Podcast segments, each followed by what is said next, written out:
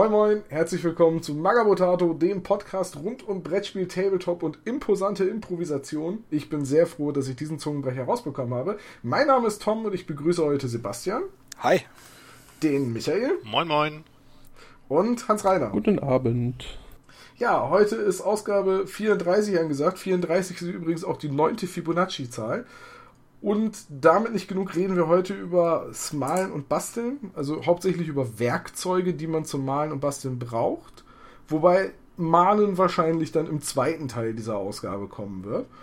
Also konzentrieren wir uns erstmal hauptsächlich auf das Zusammenbauen von Miniaturen und Geländestücken und was man als Werkzeug, als Einsteiger essentiell braucht und was man sich über kurz oder lang dann sowieso anschafft. Und deswegen habe ich euch drei eingeladen, weil ich weiß, dass wir alle sehr viel am Malen und Basteln sind. Stimmt doch, oder?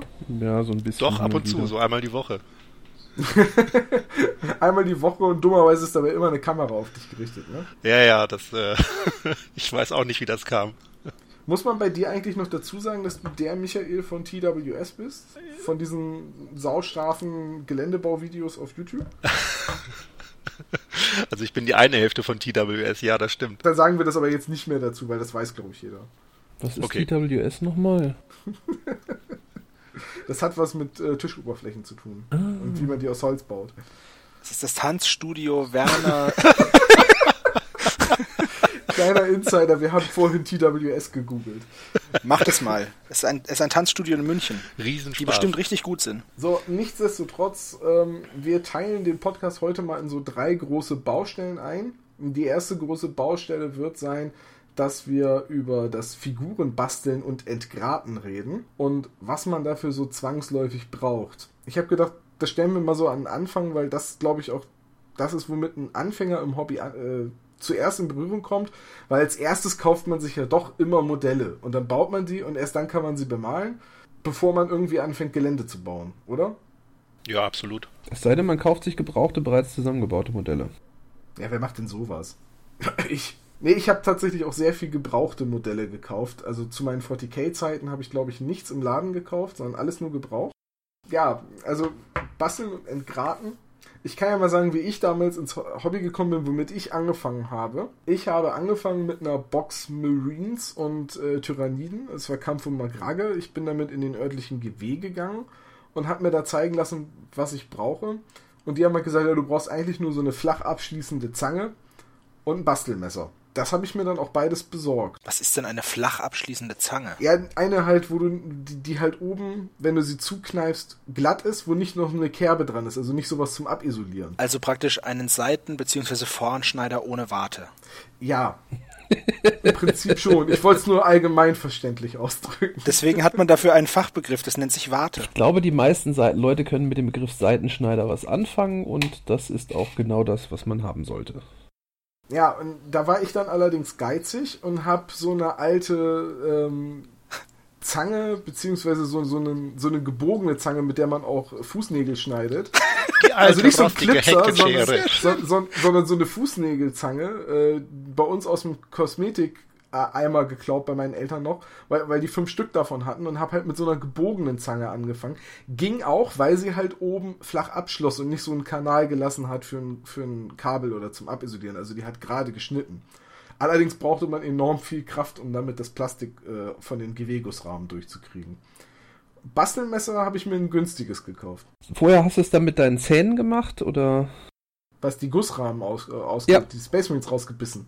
Ja, nee, nee, ich habe schon mit einer Zange angefangen, aber ich hab, wollte mir halt anfangs, wollte ich halt im Tabletop-Hobby so wenig Geld wie möglich ausgeben, weswegen ich auch anfangs noch Revell-Farben benutzt habe. Falsches Hobby. Ja, definitiv, habe ich dann auch gemerkt, aber das wissen wir ja auch noch aus der Bemalfolge, dass meine ersten Malversuche mit Revell-Ölfarben auf Space Marine Modellen waren, die ganz, ganz grausig ausgesehen haben. So eine alte Figur habe ich auch letztens wiedergefunden. Ja, ich auch, als äh, Hannes sie mir geschickt hat. Wobei es lustig ist, dass nach einigen Jahren schließt sich dann der Kreis und du benutzt zum Malen tatsächlich wieder Ölfarben und Enamelfarben, witzigerweise. Ja, aber anders als diese kleinen Gewe äh, Revell. So ein bisschen, ja. Nee, aber, aber das ist jetzt einfach mal meine These für den Anfang, wo ihr euch jetzt draufstürzen könnt. Ich sage mal, am Anfang braucht man ein billiges Bastelmesser und eine flach abschließende Zange, eine Warte. Ohne Warte. Nein. Eine, Ein, ein Seitenschneider bzw. einen Vornschneider ohne eben diese Warte. Ach, ohne Warte. Eine Warte ist dieser ist praktisch, wenn du eine Klinge hast, die ähm, vorne äh, zwei Schneiden hat, praktisch, ne? Also wenn die Schneide aus, aus zwei Schenkeln besteht. Während eine Warte, ähm, das ist eine Warte und ohne Warte bedeutet, dass du praktisch eine Klinge hast, die wie ein Zahn geformt ist. Das heißt eine gerade Schneidefläche und dann hinten ausgekehlt. Und das eine ist halt zum Quetschen und das andere ist zum, zum, ja, zum Zerschneiden praktisch. Ne? Also wenn du jetzt einen Draht hast, dann wirst du immer eine Zange mit Warte benutzen, Klar. weil du das dann damit durchquetscht. Also, aber das ist meine These. Man braucht erstmal so eine, einen Seitenschneider und ein billiges Bastelmesser. Also ich glaube, ich habe bestimmt erst nach ein paar Jahren mir äh, einen Seitenschneider zugelegt und vorher immer alles mit einem Bastelmesser irgendwie aus diesem Gussrahmen rausgeschnitzt.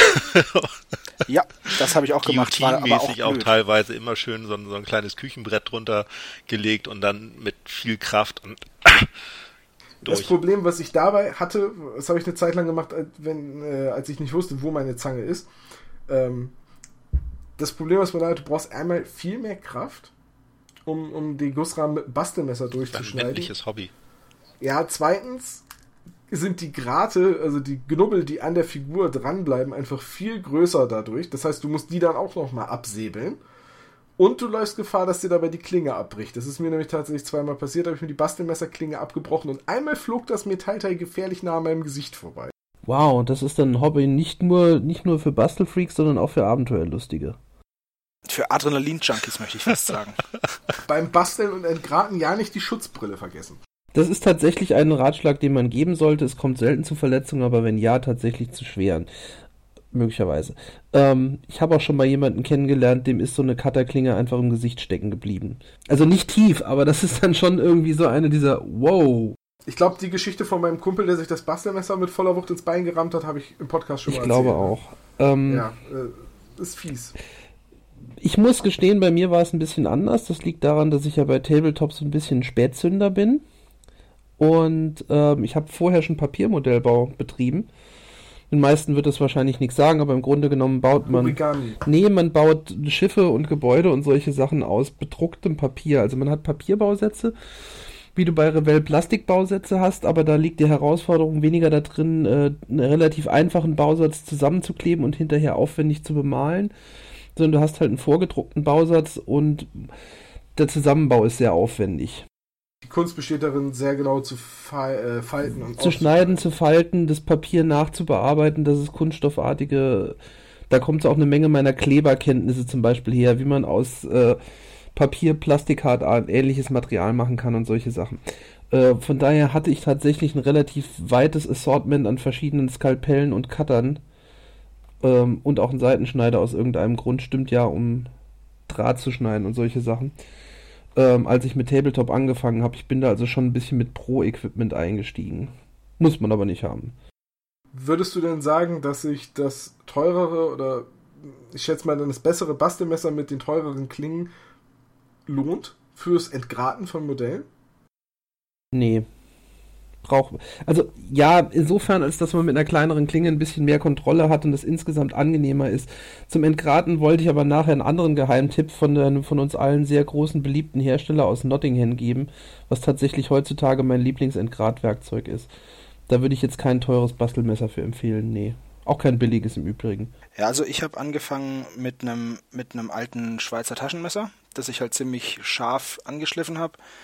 Und äh, ich hatte auch wie Michael erstmal ewig lang keinen Seitenschneider beziehungsweise irgendwie so eine Zwicker oder was, um das rauszuholen, sondern ich habe das auch tatsächlich nur mit dem Messer gemacht.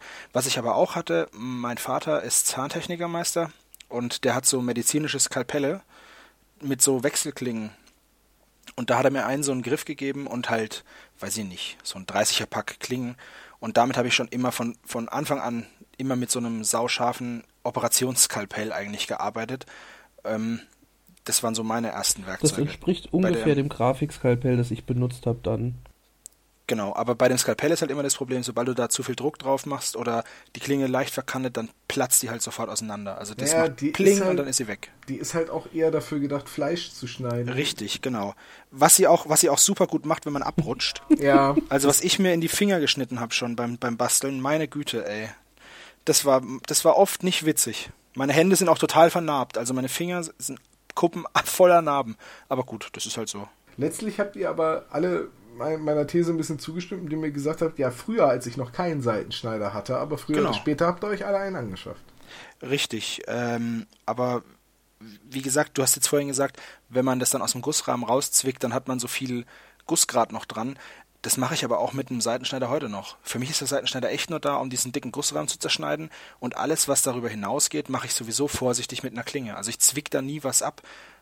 Also doch, die, Teil, also die Teile, du hast ja immer so einen Übergang zwischen Gussrahmen und Modell. Und Ja. da setze ich halt beim Entgraten und beim Raustrennen aus dem Rahmen immer die Zange möglichst nah am Modell an und dann kneife ich es durch. Da bleibt natürlich immer ein bisschen was dran, aber das mache ich dann mit dem Messer weg. Ich lasse da immer einen Sicherheitsabstand, der wahrscheinlich zu groß ist. Also ich weiß nicht, ich will halt einfach nicht, ich will halt einfach nicht mein teures Modell verquetschen. Deswegen mache ich das dann alles ganz vorsichtig mit dem Messerchen. Ich habe auch immer das Gefühl, dass ja. gerade bei Filigran-Teilen, äh, wenn man da mit einem Seitenschneider rangeht, dann biegt es sich immer noch ein bisschen und äh, da halte ich immer auch einen Sicherheitsabstand. Ja gut, bei Filigranteilen bin ich auch vorsichtig, aber wenn ich jetzt zum Beispiel so an den Körper von so einem Space Marine, also ein recht kompaktes und stabiles Modell, äh, denke, dann da brauchst du keinen Sicherheitsabstand einhalten. Da kannst du auch knapp unterm Fuß ansetzen und abkneifen. Ja, bei solchen Sachen schon, aber bei so, wie gesagt, bei so filigranem Zeug ist es halt auch so durch diesen Impuls, dieses, das Material gibt ja irgendwann schlagartig nach. Das ist ja das, was dann Klack macht. Das ist ja nicht, weil die Zange zugeht, sondern weil das Material über seinen Belastungspunkt hinaus beansprucht wird und dann halt reißt, auseinanderbricht, so. Und das ist eben, und dieser Impuls, der wird weitergegeben und dann brechen teilweise beim Rausschneiden durch dieses explosionsartige Freiwerden von Energie brechen dann halt kleine Teile weg und deswegen lasse ich da immer einen Abstand und habe immer meine Finger dazwischen, dass die Energie in meine Hände geht und nicht aufs Modell. Das spürst du Weil das ist auch. mir auch schon oft richtig, das ist mir nämlich auch schon oft genug passiert, ich zwick was ab und dann erst letztens wieder habe ich nicht aufgepasst, Frostgrave Gussrahmen, da ist eine Axt drin. Ich zwick durch, pliung, fliegt diese komplette Axt auseinander. Ich hatte die Hand und ich habe dann die Axt auch wieder gefunden, die konnte ich auch wieder kleben. Vielleicht ist es auch ein Gussfehler gewesen, weil das sah schon komisch aus, aber genau das ist eben passiert. Und das ist, da sind mir meine Modelle zu schade. Deswegen mache ich da immer, schütze ich dann meine Modelle lieber mit meinen Fingern und die Energie leitet sich über meine Hände ab, als dass ich da das an den Modellen auslasse sozusagen. Aber erklär doch nochmal für den geneigten Hörer, wie hältst du deine Hände dazwischen und schneidest du sie nicht ab? nein, zw zwischen die Klinge, nein. Ähm, ja, wenn ich jetzt zum Beispiel, ich habe jetzt das Stück, was ich rausschneiden möchte, das umfasse ich so, ich habe ziemlich große Hände halt, ne? Das heißt, ein Modell verschwindet halt zwischen meinen beiden Fingern.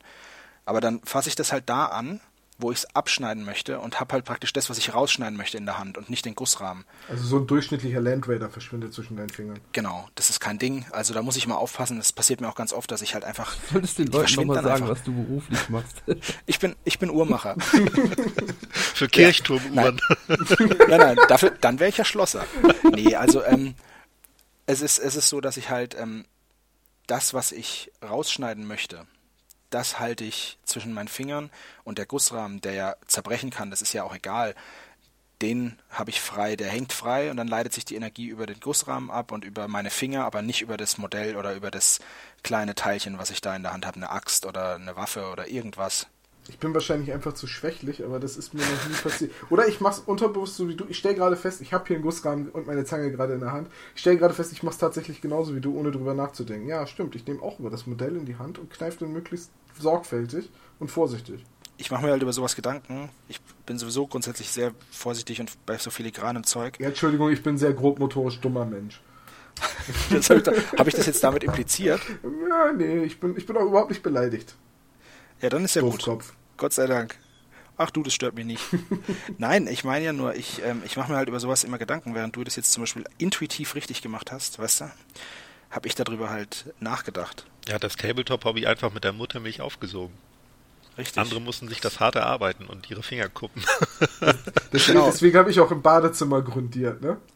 Ja gut, das haben wir, sowas haben wir alle schon gemacht. Ich habe mal bei, bei hoher Luftfeuchtigkeit grundiert und hatte dann da Ah, so pickelige Modelle. Bauschaum. Bei Regen auf dem Balkon, ganz, ganz Bauschaum ist das. Beste. Bauschaum ist ein Material, das ist das Material der Zukunft im Tabletop. Hört auf meine So. Meinung. Lass uns doch mal kurz vom Seitenschneider weggehen. Wir sind uns aber eigentlich so, erstmal um den Kram rauszukriegen, auch Auf jetzt bei den Fall. ganz kritikalen Sachen, ist ein Seitenschneider eigentlich nicht zu ersetzen. Äh, Weil es mit dem Messer, halt- es dauert länger, du brauchst mehr Kraft, die kann leichter mal die Bastelklinge abbrechen. Und man kann sich dabei auch leichter verletzen als mit einer, mit einer Zange. Vor allem, ich habe ja mittlerweile äh, zwei unterschiedliche Zangen. Ich habe einmal eine von Army Painter, die hat glaube ich 8, 9 Euro gekostet. Und kurz darauf habe ich mal eine geschenkt bekommen aus einer Hobbyauflösung. Und äh, mittlerweile benutze ich nur noch die aus der Hobbyauflösung. Und ich glaube, das ist so eine kleine aus dem Baumarkt. Äh, weil die von Army Painter hat nämlich eine kleine Warte. Und was ich bei der Zange von Army Painter auch habe, aber das mag ein Fabrikatsfehler sein, der Gummigriff ist nicht fest und beim Benutzen dreht er sich das immer mit. Das hat meine Army Painter Zange auch und das finde ich so und, nervig. Und, und, verdreht sich immer und das ist so, total so ein rot-schwarzer ja. Griff, ja? Ja, genau. Ja, genau die also Army Painter Die Zange ist blöd, die habe ich auch. Das ist kein Produktionsfehler, das scheint ein Regelzustand zu sein. Und sie hat halt eine Warte, die ist relativ unpraktisch. Die nehme ich immer für Metall und Zinn. Ich weiß noch nicht, ob das generell an den Army Painter Werkzeugen liegt. Also ich habe äh, noch so ein Modellierungsset und bin davon auch nicht wirklich begeistert, weil sich das schon bei wenig Druck anfängt zu verbiegen. Ähm, ich hatte auch mal einen Army Painter äh, Bastelcutter, war ich auch nicht mit zufrieden. Ähm, ich weiß nicht, ob die Produktionslinie generell nicht so empfehlenswert ist. Ich weiß nicht, also ich habe Bastelmesser oder ich habe sogar zwei Bastelmesser von Army Painter da, die sind in Ordnung. Die sind auch mit den Klingen in Ordnung, aber die sind jetzt genauso in Ordnung wie die Bastelklingen, die du bei Amazon für 4, 5 Euro 20 Stück plus Messer kriegst. Ähm, da kann man wahrscheinlich nicht viel verkehrt machen. Äh, aber jetzt, was habe ich noch von Army Painter, wo ich auch nicht so begeistert war? Die Tafts sind toll. Diese kleinen Grasbüschel. Nee, ich habe. ja, das stimmt, die sind wirklich sehr gut. Äh, nee, heißt es Tafts oder Tufts? Tufts. Ähm, okay. Ich habe von, von Army Painter die, ähm, die, äh, dieses, diese Modellierzangen, ich glaube, wir meinen dasselbe, dieses, was so ähnlich aussieht wie Zahnarztwerkzeug. Genau. Hat furchtbar schnell angefangen zu rosten. Also habe ich einmal vergessen auf der Fensterbank, ich hatte, da hatte ich undichte Fenster und äh, die sind, haben dann wohl mal ein paar Stunden im Regenwasser gelegen oder so und äh, da, ja, gut. über, da waren sie über solche verrostet. Werkzeuge reden wir aber bestimmt nachher nochmal im zu einem späteren Zeitpunkt. Bestimmt. Aber das ist der nächste Punkt, wenn wir entgraten kann man ja nicht nur mit einem Messer, das könnte man ja rein theoretisch auch mit einer kleinen Pfeile machen. Oh nein. Michael, warum nicht? also, wenn dann Grad dran ist und du gehst mit der Pfeile dran, finde ich, dann haust du viel zu viel von der Miniatur weg. Und äh, Hans Reiner hat es ja schon mal angesprochen oder angedeutet, gerade eben, der Entgrater von Games Workshop ist wirklich ein Werkzeug, äh, das ist zwar teuer, aber ist wirklich extrem empfehlenswert. Ist das nicht, ist dieser Entgrater nicht einfach nur ein stumpfes Messer? Nee, es ist viel breiter als ein Messer und es ist vor allen Dingen viel weniger, also die, die, die Klinge in Anführungszeichen ist viel, ist es annähernd die Breite von einem Messerrücken. Und sie hat, äh, was ganz angenehm ist, äh, verschiedene geschwungene Teile in verschiedenen Winkeln und Rundungen. Das klingt jetzt erstmal albern, aber wenn man mal versucht hat, bei irgendwelchen Beinen um die Ecke zu entgraten, weiß man, dass das sehr angenehm sein kann. Es ist dazu einigermaßen schwer, liegt stabil in der Hand und gibt nicht nach. Und das ist das, was bei Messern beim Biegen eigentlich am blödesten ist, auch bei Skalpellen und so. Äh, die sind immer bis zu einem gewissen Grad flexibel. Dadurch, dass das einfach ein 1, ungefähr ein Millimeter dickes Stück Stahl ist, äh, gibt es nicht nach. Also ich, ich bin kein Freund davon, Games Workshop Werkzeuge zu empfehlen, weil ich die meisten subpar und überteuert finde und den Rest bis auf diesen Entgrater als bestenfalls adäquat und überteuert. Aber der Entgrater ist tatsächlich genial. Es gibt ihn nur da und er tut. Also zum Entgraten nehme ich nichts anderes mehr tatsächlich. Das ist einfach so. Ich habe aber auch online gelesen, dass viele Leute beim Entgraten einfach den Rücken von so einer Bastelmesser Ja, und das nehmen. ist ein ganz toller Weg, um einfach abzurutschen und mit dem Finger drin zu landen. Und selbst wenn du den Rücken von der Bastelmesser nimmst, ähm, es gibt fast kein Bastelmesser außer sehr teuren von Olfa, wo die Klinge wirklich fix drin ist. Das heißt, das Ding eiert und gakelt die ganze Zeit drin rum. Das in Verbindung damit, Druck drauf auszuüben, erhöht die Verletzungsgefahr. Selbst wenn die Klinge schon relativ stumpf ist, man kann sich relativ schnell damit schneiden und verletzen. Und die Unflexibilität, also die, die hohe Flexibilität, Entschuldigung, und die Tatsache, dass die Dinger leicht brechen, sorgt auch dafür, dass man viel eher eine Scharte ins Modell reinkratzt als dieser Entgrater, weil der ist halt dadurch, dass er steif ist, nicht nachgibt, kontrollierter in der Anwendung. Darf ich einmal ganz kurz einhaken, weil Hans Reiner jetzt ja gerade so schön die Welt erklärt hat. Ich habe mal äh, da was vorbereitet und gebastelt. Ich schick's euch mal gerade. Ui. Das kannst du dann ja einspielen.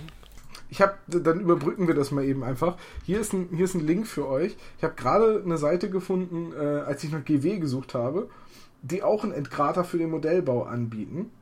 Sieht ja, sieht eigentlich so ähnlich aus. Gut, man hat nicht ganz so viele geschwungene Winkel wie an dem GW-Werkzeug. Lust, lustig Ja. ist auch der Name der Firma. GW-Werkzeuge, ja. Aber der Preisbereich, äh, 5,90 Euro mit Entgrater mit uni äh, auswechselbarer Klinge. Äh, der hat aber eine Klinge. Das ist ein. Entgrater für Rohre und Bleche. Das ist. Ich Ah, wollte gerade okay. sagen, im Übrigen, ist diese, im Übrigen ist diese Klinge drehbar gelagert. Das ist, wenn du die bewegst, dann bleibt diese Klinge praktisch in einer Position, weil sie sich mitdreht. Ja, ich wollte es vorhin nicht sagen, aber wir haben diesen Engrater auch mal bei äh, TWS vorgestellt. Den von GW, ja. Ja. Das, daher kenne ich den überhaupt erst. Und der ist wirklich gut. Also Dennis benutzt den halt auch seitdem und ähm, wenn er nicht so teuer wäre, würde ich mir den auch nochmal zulegen. Aber ich, Also ich- bin mal dazu einfach zu wenig Minis. Ich hatte Glück, ich habe den alten, also wenn, wenn ihr in, in Hobbyläden guckt, das ist ein Tool, das sich in Nicht-GW-Läden sehr häufig nicht verkauft, weil, ähm, Moment, wir reden von diesem Ding für 13 Euro. ja, wir reden oder? von diesem Ding für inzwischen 13 Euro, das früher mal 7 gekostet hat. In den meisten Hobbyläden verkauft sich das nicht oder hat es sich lange nicht verkauft, weil die Händler gar nicht wissen, was man mit diesem komisch geformten Teil machen soll. Es gab vor dem aktuellen mit dem äh, Metallgriff, gab es mal einen mit einem Gummigriff, der hat bloß 6, 7 Euro gekostet, den habe ich noch bekommen. Ähm, wer also mag, sollte einfach mal in einen lokalen Hobbyladen gehen und in der Kruschelkiste mit ominösem GW-Krempel, den euer Händler da irgendwann mal reingeschmissen hat, weil er ihn seit fünf Jahren eh nicht verkauft, kramen. Mit ein bisschen Glück findet ihr den da und könnt ihn für günstiges Geld erwerben. Ja, das mache ich jetzt auf jeden Fall, bevor ich diesen Podcast online stelle. Ja, es ist tatsächlich keine schlechte Idee. Also, sorry. Weil es, es ist so ein Werkzeug, wenn du das zum ersten Mal siehst und weißt nicht, wofür du da, wofür das da ist, beziehungsweise selbst wenn du weißt, dass es ein Krater sein soll, denkst du dir, mein Gott, was für eine dumme Geldschneiderei. Jedes Messer ist praktischer.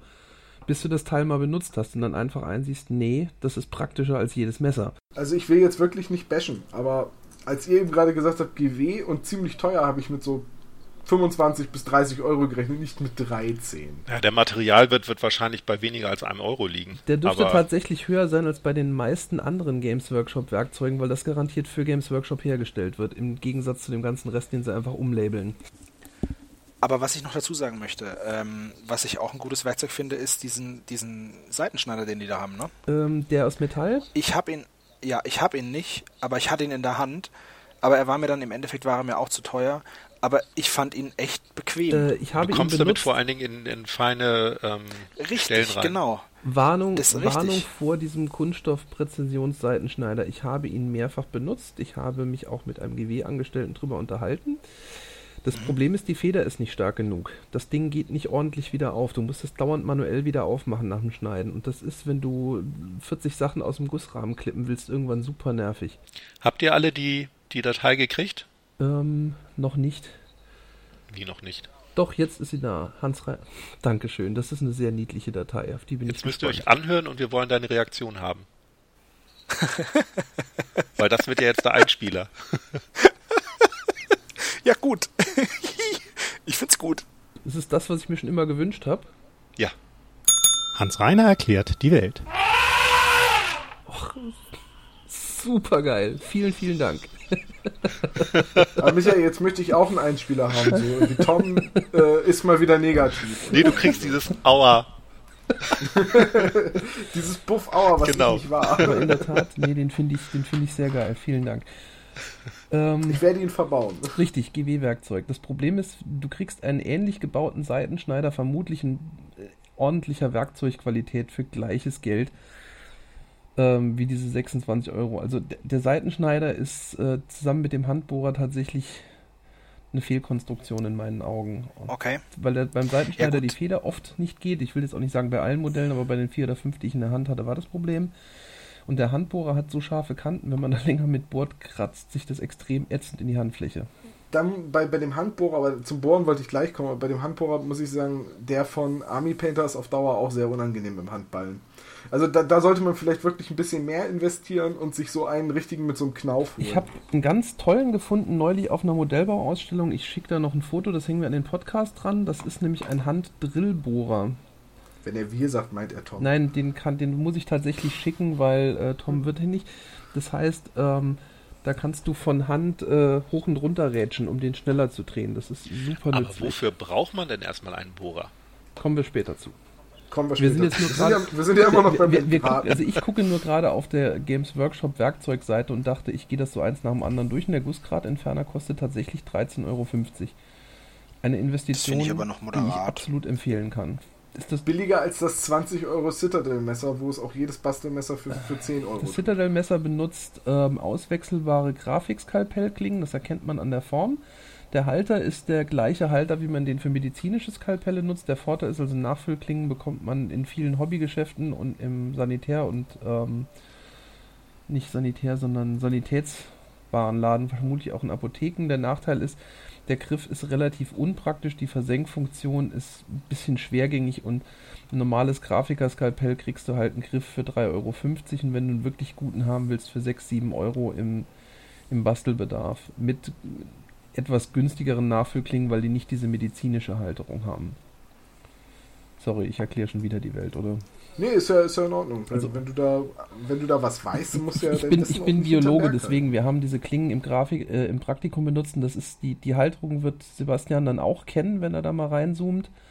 Das ist eine, eine, eine Halterung für medizinische und biologische Einwegklingen. Die ist auch nicht ganz so trivial zum Wechseln und das ist ein bisschen verletzungsgefährlich, wenn man nicht weiß, was man macht. Das kommt noch dazu. Wenn man abrutscht, schneidet man sich komplett einen Daumen Ja. auf. Ähm, also Ja, das ist halt, da muss man aufpassen. Halterung- das ist wirklich nicht so. Die Halterung ist halt super sicher, wenn man weiß, was man tut. Ähm, dafür sollte Richtig. aber man schon mal mit medizinischem Equipment gearbeitet haben, was die meisten nicht tun.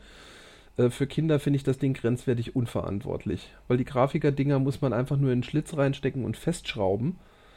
Die können halt irgendwann mal rausrutschen. Das ist dann zwar beim Arbeiten nervig, aber hat keine Verletzungsgefahr. Die Dinger hier sitzen beim Arbeiten super fest, sind aber nicht ganz untricky im Wechseln. So. Du kennst doch auch die Olfa-Cutter, oder? Die Hans Olf Reiner? hm? Du kennst ja auch die Die Olfa-Cutter, oder? Olfa-Cutter benutzen äh, dieses Schlitzsystem, das aber bei Grafikskalpellen generell weit verbreitet ist. Die haben meistens entweder einen Längs- oder einen Kreuzschnitt oben drin. Ähm, ich, ich persönlich habe tatsächlich Olfa-Griffe, weil die meiner Meinung nach einfach besser sind. Das ist wie mit Pinseln. Das sind irgendwie drei Euro, die ich irgendwann mal mehr ausgegeben habe und die ich mehr als glücklich bin, dass ich die irgendwann mal mehr ausgegeben habe. Ja, also kann ich auch nur sagen, das ist äh, mein absolutes Lieblingsbastelmesser mittlerweile geworden. Ich habe seit einem Vierteljahr oder vier Monaten und äh, habe mir mittlerweile auch äh, wechselbare Klingen. Es gibt so Sägeklingen noch dazu. Kann man super fein mitarbeiten, wenn man so kleine Balsaholz-Geschichten mal sägen muss. Total klasse. Und So, wenn man äh, halt nur den Griff möchte, kann man auch eine stinknormale ähm, Klinge von irgendeinem anderen Cuttermesser da kurz reinklemmen, wenn man irgendwie ein bisschen grobere Arbeit macht und ähm, die Klinge danach Du- eh stumpf werden würde. Michael, du hast mir doch mal eine von den Olfa-Klingen vermacht, oder? Äh, ja, stimmt. Einmal hatten wir zusammen Ja. gebastelt, ja. Ja, ich habe hier nämlich eine Klinge des USA auf der Seite eingeprägt. USA. ja. Ne? Das, ist, das ist eine von denen, oder? Also um, um, um den Leuten eine Idee zu geben, ich habe jetzt gerade mal irgendeinen Webshop aufgemacht, wo es diese Olfa-Messer zu kaufen gibt. Die gibt es nämlich auch nicht überall, weil die, wie gesagt, relativ hochwertig sind. Von Laughing Ähm, Jack werden die vertrieben. Ich wollte jetzt keine Werbung machen, aber ja, Oh, genau. Ja, ist genau, die gibt es bei laughingjack.com.de. Ähm, und äh, die sind etwas teurer, also die kosten schon so 15, 16 Euro und man denkt sich auch erst, hm, das für einen Skalpellgriff, den kriege ich doch irgendwie im 1-Euro-Laden für 1,20 Euro oder so. Ich habe meins jetzt seit über 10 Jahren. Ich möchte kein anderes haben und ich weiß warum und ich habe viele ausprobiert. Ähm, kann ich nur empfehlen. Ist wie mit guten Pinseln. Letzten Endes, wer Werkzeug billig kauft, kauft es einfach nur zwei, drei, vier, fünf Mal. Oder wer es schlecht kauft, sagen wir es mal so. Wobei, äh, da kommen wir beim Malen zu, aber ich finde manchmal den ein oder anderen Billigpinsel kann man ganz gut Das kommt auf den Zweck an, aber das ist dann, ähm, es Ja, geht ja, nicht um billig, zu. sondern es geht vielleicht auf äh, nicht in der notwendigen Qualität. Zum Trockenbürsten braucht es keine hohe Qualität. Aber grundsätzlich möchte ich zum Thema Skalpelle noch was sagen. Ich würde Skalpelle nicht für einen Einstieg empfehlen. Auf keinen Fall. Äh, Gerade wenn man jetzt sagt, ähm, dass zum Beispiel ein paar Tabletop-Spiele zielen ja auch auf jüngeres Publikum. Ich würde keinem 13-, 14-Jährigen ein Skalpell in die Hand drücken, der schneidet sich damit komplett den Arm auf, wenn er sich lieber ein schneidet. Skalpell als ein Messer mit Abbrechklingen. Die Verletzungsgefahr klar. bei, den, bei diesen einfachen Cuttermessern, die du dauernd überall empfohlen kriegst, mit Abbrechklingen, Oh, auf die Idee wäre ich gar nicht gekommen, so ein Teppichmesser aus dem Baumarkt benutzen, zu benutzen unheimlich viele. Ich bin immer wieder baff davon, wenn ich, wenn ich im GW oder sonst wo bin und dann sehe, was die Leute mitbringen. Ja, das mache ich beim Geländebau, also für grobe Schnitte und für große Schnitte oder auch wenn ich sowas wie Teppich Die schneiden gibt es muss. ja auch mit aber, 1 cm schmalen Klingen. Ich wollte gerade sagen, Ja. ich habe ich hab auch so ein Ding aus Aber dem die würde ich Baumarkt. niemals zum Entgraten Richtig, benutzen. deswegen wollte ich darauf nochmal hinweisen. Also bitte nicht sagen, Vor allem hey, nicht bei Metallmodellen, weil da bricht manchmal eher die Klinge als der Grat. und die fliegen. Das war das, was ich meinte mit, Und die fliegen. mit ja. Stück Klinge im Gesicht. Äh, das war genau so eine Klinge.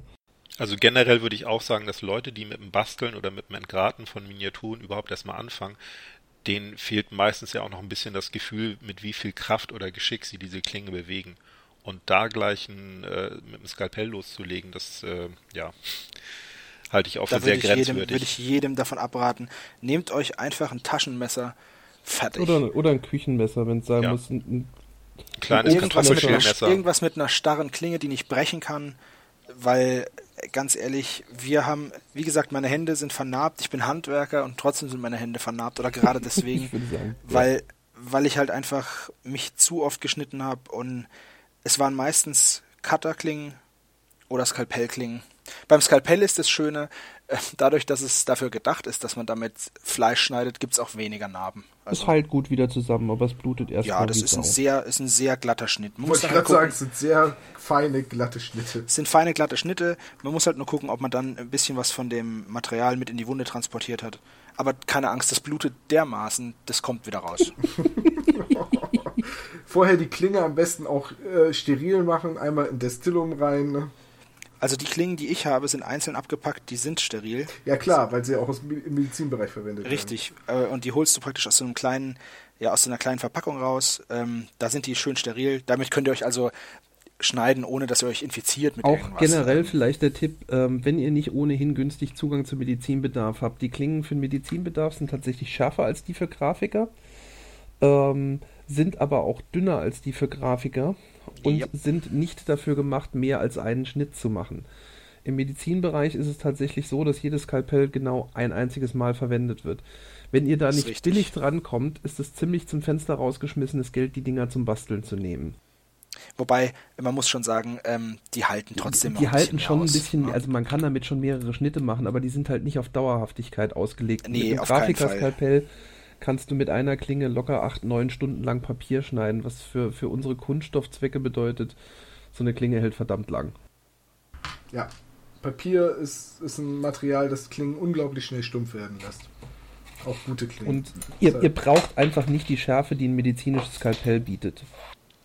Ich würde auch immer sagen, dass ähm, man über kurz oder lang, sobald man ein bisschen äh, anfängt, auch mit dem Basteln, dass man sich zwei Cuttermesser zulegen sollte. Eins für irgendwelche groben Sachen, äh, wo man eine alte Klinge drin hat, wo man auch mal irgendwie auf einem Stein oder, oder ein bisschen Gips mit rumschaben kann. Und eins, was man wirklich nur dann benutzt, wenn man äh, fein arbeiten muss, was dann auch eine Klinge hat, die lange scharf bleibt. Es sei denn, man möchte viel Geld für neue Klingen ausgeben. In dem Fall kann man auch eins nehmen für alles.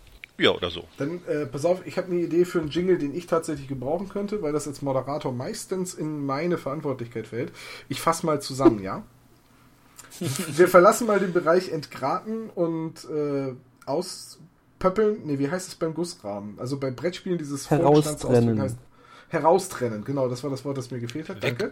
Ähm, aber ich fasse mal kurz zusammen. Für Einsteiger empfehlen wir ein günstiges Bastelmesser oder gleich den GW-Entgrater oder einen vergleichbaren Entgrater, weil die Gefahr, sich zu schneiden oder sich zu verletzen, geringer ist, weil die Dinger länger halten und weil man einfach keine super scharfen Skalpelle braucht Und zum weil man mit dem Entgraten. GW-Granater einfach auch besser entgratet als mit einem Bastelmesser, ist kein Scheiß. und, und, Und mit einem Skalpell. entgratet. So ein Skalpell, dadurch, dass es so scharf ist, hackt auch ganz schnell mal in die falsche Stelle. Also, wie gesagt, damit muss man echt umgehen können, sonst, sonst tut man sich damit keinen Gefallen.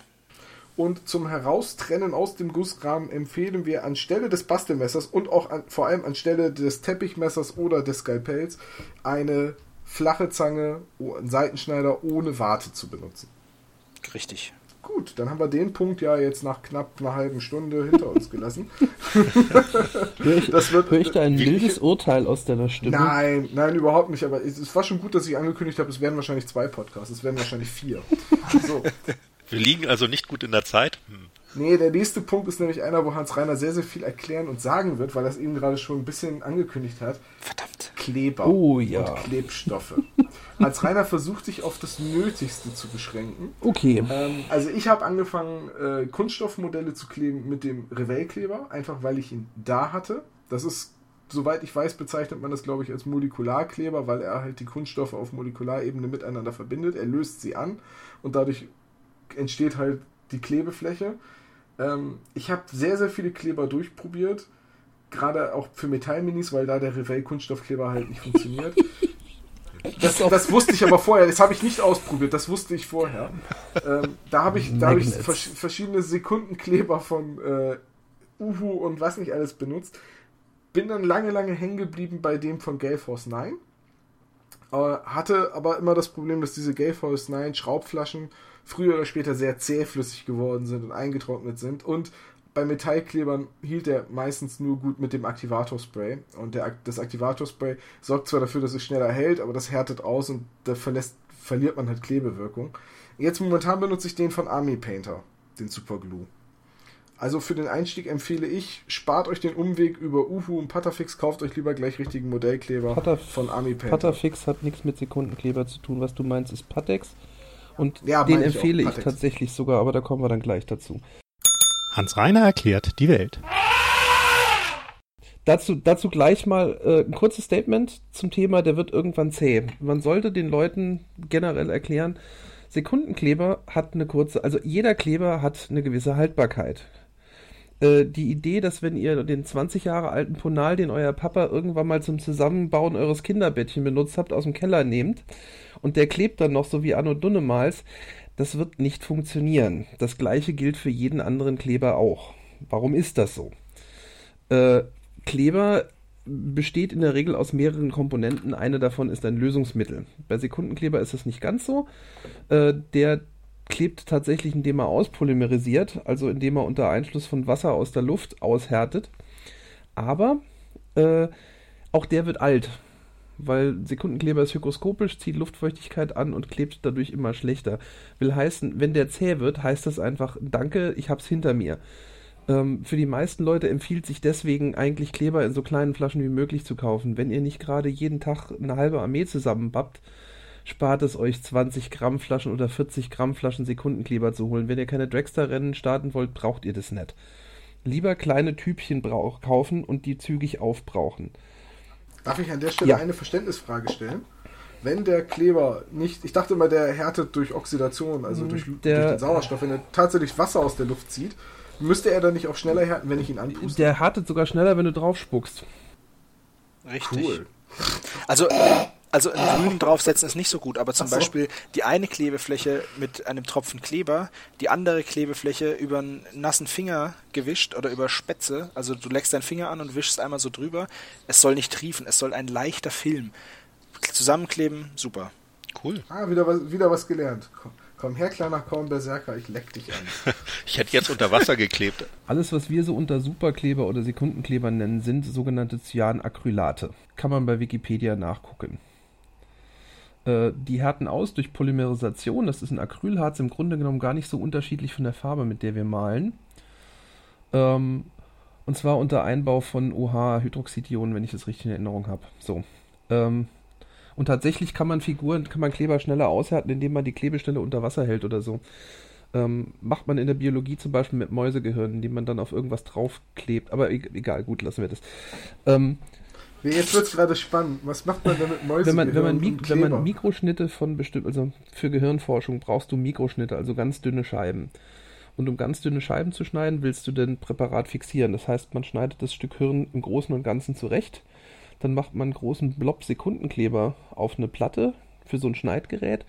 Und dann macht man das Gehirn ein bisschen nass und steckt das da drauf, weil dann ist es sofort fixiert. Der Nachteil dran ist, da komme ich jetzt zu, warum ihr bitte nicht auf eure Klebestellen spuckt Je schneller diese Polymerisation erfolgt, umso kristalliner wird die Klebestelle. Und je kristalliner die ist, umso leichter, umso spröder wird sie und umso leichter bricht sie ähm, das ist immer ein Kompromiss, den man bei solchen Polymerisationsreaktionen hat. Je schneller es geht, umso instabiler wird die Klebung in der Regel. Das heißt, das Anpusten und dadurch mehr, mehr, also ja auch immer ein bisschen Speichel aufbringen, ist gar nicht so gut. Ist schon, wenn du es halt, also ich meine, das ist halt immer ein Kompromiss, wenn du eine fickelige kleine Stelle hast, wo du keine Chance hast, das Ding die 30 oder 40 Sekunden konstant zu halten die das bräuchte, um an der Stelle auszupolymerisieren, bleibt ja nichts anderes übrig, als die Reaktion zu beschleunigen, weil sonst wackelst du rum, bis der Kleber ausgehärtet ist in keiner festen Position und hast hinterher zwei kleberbebappte Teile in der Hand, die immer noch nicht zusammen sind.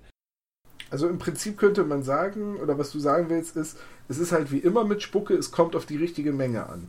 Ja, und ob man es braucht oder nicht. Ne? Ähm, das gleiche gilt übrigens auch, das kennt ihr bestimmt auch, oder haben viele von euch schon gesehen, für Sekundenkleber gibt es äh, Zap-A-Gap und andere Reaktionsbeschleuniger von diversen Herstellern, unter anderem Gale Force 9, aber es gibt noch viele andere.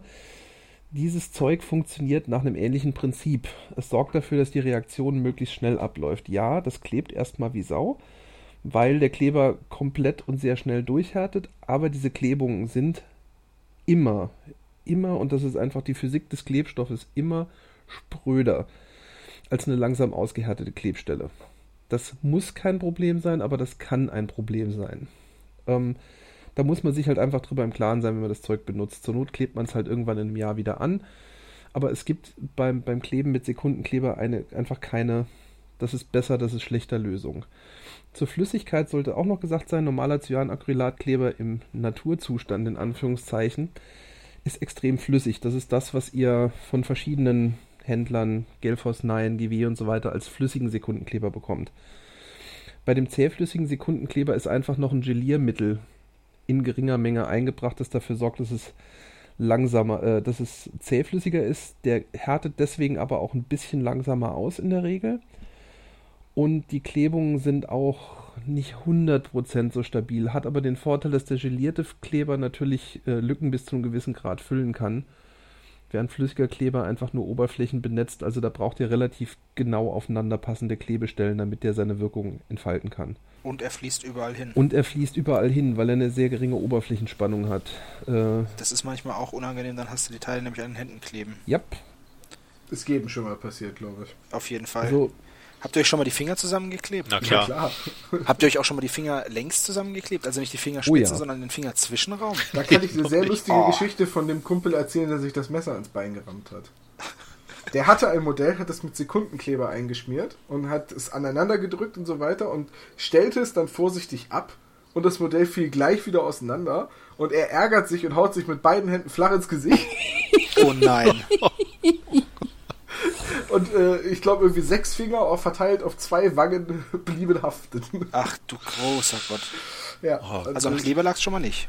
Nee, nee, er hat den Kleber wahrscheinlich auf jede Stelle aufgebracht und dann ist er wahrscheinlich rausgelaufen und war nicht mehr, wie Hans-Reiner gerade gesagt hat, durch die hohe Flüssigkeit, ne, ist er halt. Nee, nee, das Modell war staubtrocken und sein Gesicht war schweißnass. Das, das, das, ja. das ist ein Teil des Problems und was man auch nicht unterschätzen darf, wie gesagt, der flüssige Kleber bildet super dünne Schichten. Wenn die Klebestellen nicht haargenau aufeinander passen und Kontakt haben, yep. stellt er da keine Verbindung her. Richtig. Das ist nämlich, das, das ist dann auch das Problem. Und bei vielen Modellen hat man es ja auch schon, da, also ist mir auch schon aufgefallen, dass ich teilweise ähm, Zinnmodelle ähm, die Klebeflächen angefeilt habe, gerade wenn es früher mal so, so Bobbel waren, die so ineinander gesteckt waren. Die habe ich abgefeilt und habe die Klebeflächen wirklich blank gefeilt mit so kleinen Echabement-Pfeilen. Ähm, weil, und dann hat es sofort geklebt. Du machst es drauf und sofort hat es gepappt. Ne? Also, also das, das ist grundsätzlich halt der Punkt. Sekundenkleber ist grundsätzlich nicht besonders mechanisch belastbar. Das heißt, auch große Flächen sollte man nicht mit Sekundenkleber kleben. Das gibt auch noch einen anderen Grund, da das eine Polymerisationsreaktion ist, äh, die auch exotherm verläuft, sprich, da wird hitzefrei, äh, ist das mit Sekundenklebern bei großen Mengen Zeug auch nicht ganz brandungefährlich und vor allen Dingen nicht so ganz gesund, weil äh, die Dämpfe, die da bei großen Mengen freigesetzt werden, sind tatsächlich ja. sehr reizend. Also wer das einfach mal so, um eine Ansicht zu kriegen, wie heiß das wird, ausprobieren wird, nehmt mal eine alte Flasche Sekundenkleber, tut die, gießt die einfach komplett aus auf einen alten Teller, den ihr nicht mehr braucht und nehmt zwei Handvoll Sand und schmeißt die drauf. Aber macht das bitte auf dem Balkon. Das raucht und qualmt und quarzt, dass es eine wahre Freude ist. Und wenn ihr mal die Hand drüber haltet, merkt ihr auch, dass das heiß wird. Richtig sauheiß. Ist das aber nicht normal in der Chemie, dass bei einem Prozess, wo es ums Aushärten geht, also dass der exotherm ist? Nö, das kommt auf die, auf die Reaktion an. Also, Resinprozess, also Resinpolymerisation ist ein exothermer Prozess, aber zum Beispiel äh, Kunststoff Aushärtung beim Guss ist kein exothermer Prozess. Die Polymerisationsreaktion, die du hast, wenn du zwei Kunststoffe ähm, was normalerweise Polystyrol ist, das ist so der GW-Kunststoff mit, äh, mit, mit Kunststoffkleber zusammensteht, ist auch eine Polymerisation beziehungsweise eine Repolymerisation. Dieses chemische Schweißen, wie man das so schön nennt. Äh, der ist auch nicht exotherm. Mir ist es nur bei, bei, bei einem größeren Stevalin-Baustück beim Abgießen mal aufgefallen, wie warm das Ding Stevalin ist wieder was anderes. Das ist ein, da Kristallisa geht's ja das ist ein Kristallisationsprozess, kein Polymerisationsprozess. Richtig, das bindet ja dann ab. so Stevalin ist immer ein Gips, heißt. der kristallisiert aus, genau. Das ist nochmal was anderes, Unterwassereinbindung. Aber Ja, äh, heute beim Magabotato Podcast lernt man richtig was. Chemie-Grundkurs. Also bitte jeder Chemiker, der das besser weiß, bitte, bitte korrigiert mich in den Kommentaren. Ist bei, Alles. ist bei mir eine Weile her. Äh, ich schmeiß möglicherweise auch ein paar Sachen durcheinander. Was ich noch kurz sagen wollte, weil wir es von, drauf vorher hatten von der Frage, ähm, ob man dann draufpusten kann auf den Kleber und es schneller hart wird. Ähm, bitte nicht draufpusten. Die Dämpfe, wenn ihr die in die Augen bekommt, das ist mir auch schon passiert. Das ist echt. Pustest du mit deinen Augen? Nein, aber wenn du zu nah dran bist und du pustest und du pustest dir zum Beispiel in die Hand, ja, Pustest du von oben drauf? ich ne also pass auf, Tom. Es gibt ein, es gibt, man kann einen Fall her heraufbeschwören, der gar nicht mal so konstruiert ist, dass man das, was man pustet, puste dir mal in deine, in deine geöffnete Hand, ja? Krümm die mal so ein bisschen und dann pustest du die so rein und dann kommt es nämlich zurück. Und jetzt hast du da Dämpfe. Jetzt Ja. hast du da Dämpfe und die kommen dann in deine Augen und das ist halt richtig, richtig Vor allen. Dingen kommen Okay, die, ist Nicht mir noch nie passiert. verwechseln. vor allen Dingen können die, wenn es dumm läuft, auch beim Wiedereinatmen, weil man gerne vergisst, sich wegzudrehen vorm Wiedereinatmen, auch in die Bronchien kommen. Ich bin Asthmatiker. Das kann sehr unangenehm sein. Ich hatte da schon mal einen halben Nachmittag einen Asthmaanfall, weil ich nicht aufgepasst habe. Ähm, Also wir lernen daraus, bitte pustet nicht auf euren Sekundenkleber. Das ist echt also, saugefährlich. ja, saugefährlich ist es nicht. Es ist ungesund und man sollte Also wenn sich halt überlegen. auf, So gefährlich sagen wir- ist, wenn du ihn trinkst. Sagen wir es mal so. Der ähm, kommt in nicht 100 weit. wenn, wenn dir das passiert, dass der, dass, der, dass der Kleber zurückkommt, die Dämpfe, dann ist es in 100% der Fällen Sauschmerz. Ja, es ist sehr unangenehm. Das halte ich, das halte ich für gefährlich. Es ist, ja, das, das kann ich unterschreiben. Es ist sehr unangenehm, es ist mittelfristig definitiv gesundheitsschädlich und äh, Ihr kriegt auch wahnsinnige Kopfschmerzen davon. ja, Wollen wir einmal kurz dazu kommen, äh, für was man eigentlich welchen Kleber benutzt? das ganz dringend, ja. Kann ich aber kurz umreißen, wie ich das mache? Genau. Ja, mach mal. Ähm, bei Kunststoffmodellen benutze ich gerne den Revell-Kleber. Aber der, set, der setzt sich immer sehr leicht zu. Da muss man dann öfters mal mit dem Feuerzeug neben dem Waschbecken stehen und, und das Ding ausbrennen, die, die Öse. Wie heißen die? Tülle? Tülle? Düse. Düse. Na gut. Wir sprechen Ähm, jetzt von diesem äh, Revell Contactor Professional mit dieser langen von diesem, Spitze. von, ne? von, ja, genau, mit dieser Metalldüse. Kanüle. Der blaue Ja. Kleber mit dem gelben Deckel. Genau, den, den man halt auch schon immer benutzt hat, wenn man Revell-Modelle gebaut hat. Den benutze ich ganz gerne bei Kunststoff, wobei ich bei Kunststoff in letzter Zeit eigentlich auch sehr oft den Army Painter Sekundenkleber benutze, Warum auch immer. äh, weil geht. Und hält schnell. Der hält schnell, Und- stimmt, geeignet mm, mäßig. Naja, du hast halt nicht das Problem, wenn du eine Klebestelle nochmal auftrennen willst, dass sich das Material dann. Es lässt sich leichter nochmal aufbrechen. Ja, weil es nicht ordentlich klebt. Für den Modell zum Hinstellen und Spielen reicht's. Mir ist noch nie wieder. Beim Kunststoffmodell ist mir noch nie irgendwie ein Arm wieder an der Klebestelle abgebrochen. Das ist bei Metallmodellen was ganz anderes. Ich möchte gerne Tom zur So. Seite springen. Bei Metallmodellen benutze ich nur den Sekundenkleber von Army Painter, weil ich Patex, was wahrscheinlich gleich als Einwand kommt, noch nicht benutzt habe. Äh, und zum Basen, also für Basestreu und Sand, benutze ich eigentlich Holzleim. Dann kann ich ja mal sagen, was ich mache. Äh, ich benutze für, ich habe noch nie, ähm, ich war noch nie ein Fan von diesem Kontakterkleber von Revell, weil ich genau aus dem gleichen Grund, wenn ich noch mal eine Klebestelle aufbrechen möchte, dann, äh, ich, ich, das ruiniert die Modelle. Ihr klebt die zusammen, dann verschweißt sich das und das war's. Wenn ihr das aufmacht, ist, sind beide Seiten defekt, meiner Meinung nach. Und ähm, bei mir ist auch noch nie was abgeflogen, was ich nicht nochmal entfernen wollte, ist nicht abgefallen. Ich habe aber auch immer diesen Patex-Kleber benutzt und ähm, auch wieder von meinem Vater aus dem, aus dem Bedarf in der Zahntechnik nochmal so einen speziellen Sekundenkleber, so einen Industriekleber, der richtig, richtig gut Welchen war. nimmst du? Nimmt der von Förch den? Ich glaube ja, das ist so in so einer gelben Ja, Flasche. der Förch, äh, der beliebte und bekannte Förch Blitzkleber. Ein extrem geiler, extrem flüssiger. der ist richtig, der, richtig der ist auch gut. super flüssig. Ja, es gibt ihn aber in mehreren Viskositätsstufen. Förch Ne? Blitzklebstoff nennt er sich. Ist schwer zu bekommen ist klasse, für Hobbyleute. aber- ja, also es gibt einen Hobbyladen richtig. in Hamburg, der den führt. Der ist aber auch ziemlich teuer. Das ist halt auch noch Ja, so ein sieben Problem. Euro da die kostet so eine Flasche. Flasche, Genau, da kostet eine Flasche 7, 8 Euro und das ist halt auch, muss man sich dann halt auch überlegen. Ähm, allerdings, äh, was ich. In Relation 7, 8 Euro für wie viel Milliliter? 20, 20 aber das Gramm. Problem bleibt, das Zeug wird deutlich schlechter, wenn es länger als drei Monate offen ist. Richtig, also wenn Ja, man aber jetzt sagt, ich guck, man hat ein ich Projekt. gerade, weil zum Beispiel der Army Painter Kleber, da sind auch 20 Gramm drin. Und zwar auch Cyanoacrylat, wie Hans-Reiner Das gesagt ist alles hat. Und- Cyanacrylat. Ja, 20 Gramm sind es auch beim Furch, ich habe gerade geguckt, stimmt. Und da, da zahle ich auch meine 6 Also es, es Das ist, wie ja- gesagt auch nicht unbedingt sinnvoll, wenn man wenn man nicht wirklich viel verbraucht, weil man muss sich einfach bei einer auch bei einer 20 Gramm Flasche drüber im Klaren sein, dass wenn man das nicht ex, also viel benutzt, die Wahrscheinlichkeit, dass man am Schluss 15 Gramm davon nicht mehr verbraucht, relativ hoch ist, beziehungsweise dass man ich sag mal, unbefriedigende Klebergebnisse kriegt. Die kriegt man auch, bevor ihr jetzt in den Kommentaren schreibt, nö, ich habe meinen schon seit fünf Jahren, das klebt immer noch. Ja, natürlich haftet der. Aber die Klebung ist insgesamt nicht mehr so stabil und nicht mehr so mechanisch belastbar. Und äh, Dinge, die mit altem Sekundenkleber geklebt werden, werden schneller brechen als Dinge, die mit neuem Sekundenkleber geklebt werden. Das heißt nicht, dass sie unbedingt brechen, aber mir ist es so, mir macht es zu viel Arbeit, als dass ich Dinge zweimal kleben will, nur um irgendwie 5 Cent Kleber gespart zu haben. Ja, das kann ich so unterschreiben. Das Problem hat man tatsächlich. Zu den, zu den Kunststoffklebern würde ich gern, wenn das okay ist, was sagen. Ähm, die funktionieren Ja, ich bin natürlich. ja jetzt nur, ich bin ja bis jetzt nur dazu gekommen zu sagen, dass ich sie nicht gut finde. Genau.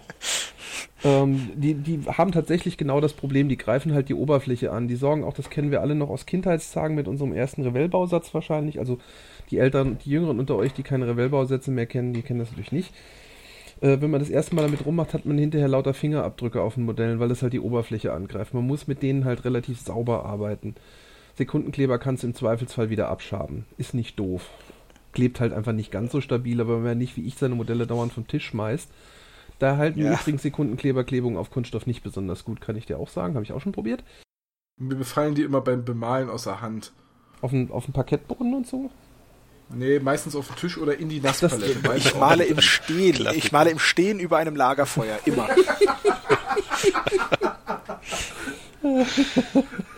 Nee, aber gerade zum feinen Arbeiten finde ich diesen äh, Kontakter ähm, Den gibt es übrigens auch mit Plastikkleber von Pinsel. Revell. Bitte? Den gibt es auch mit Pinsel, wollte ich noch sagen, was ich fast praktischer finde als diese Kanüle.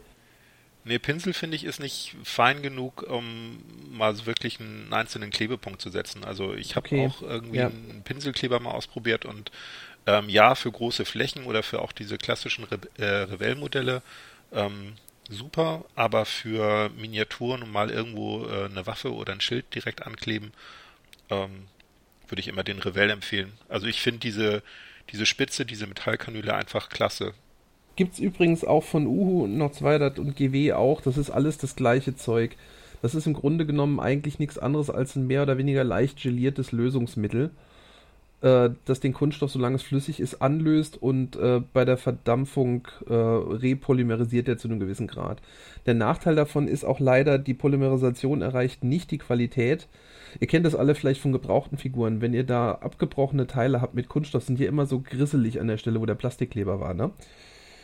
Ähm, das liegt daran, dass das halt nicht zu 100 Prozent, also es repolymerisiert nicht zu dem gleichen Vernetzungsgrad, den der Kunststoff beim Gießen hat, sondern das kristallisiert auch bis zu einem gewissen Grad. Deswegen sind auch diese Kunststoffklebungen immer ein bisschen brüchiger als die Umgebung. Also im Gegensatz zu einem echten Schweißen, wo du eigentlich sagen kannst, Metall bricht nie an der Stelle, wo es geschweißt wird, ähm, ist das bei Kunststoffklebern tatsächlich nicht der Fall. Jedenfalls nicht bei dem, was wir so im Handel kriegen, sagen wir es jetzt mal so.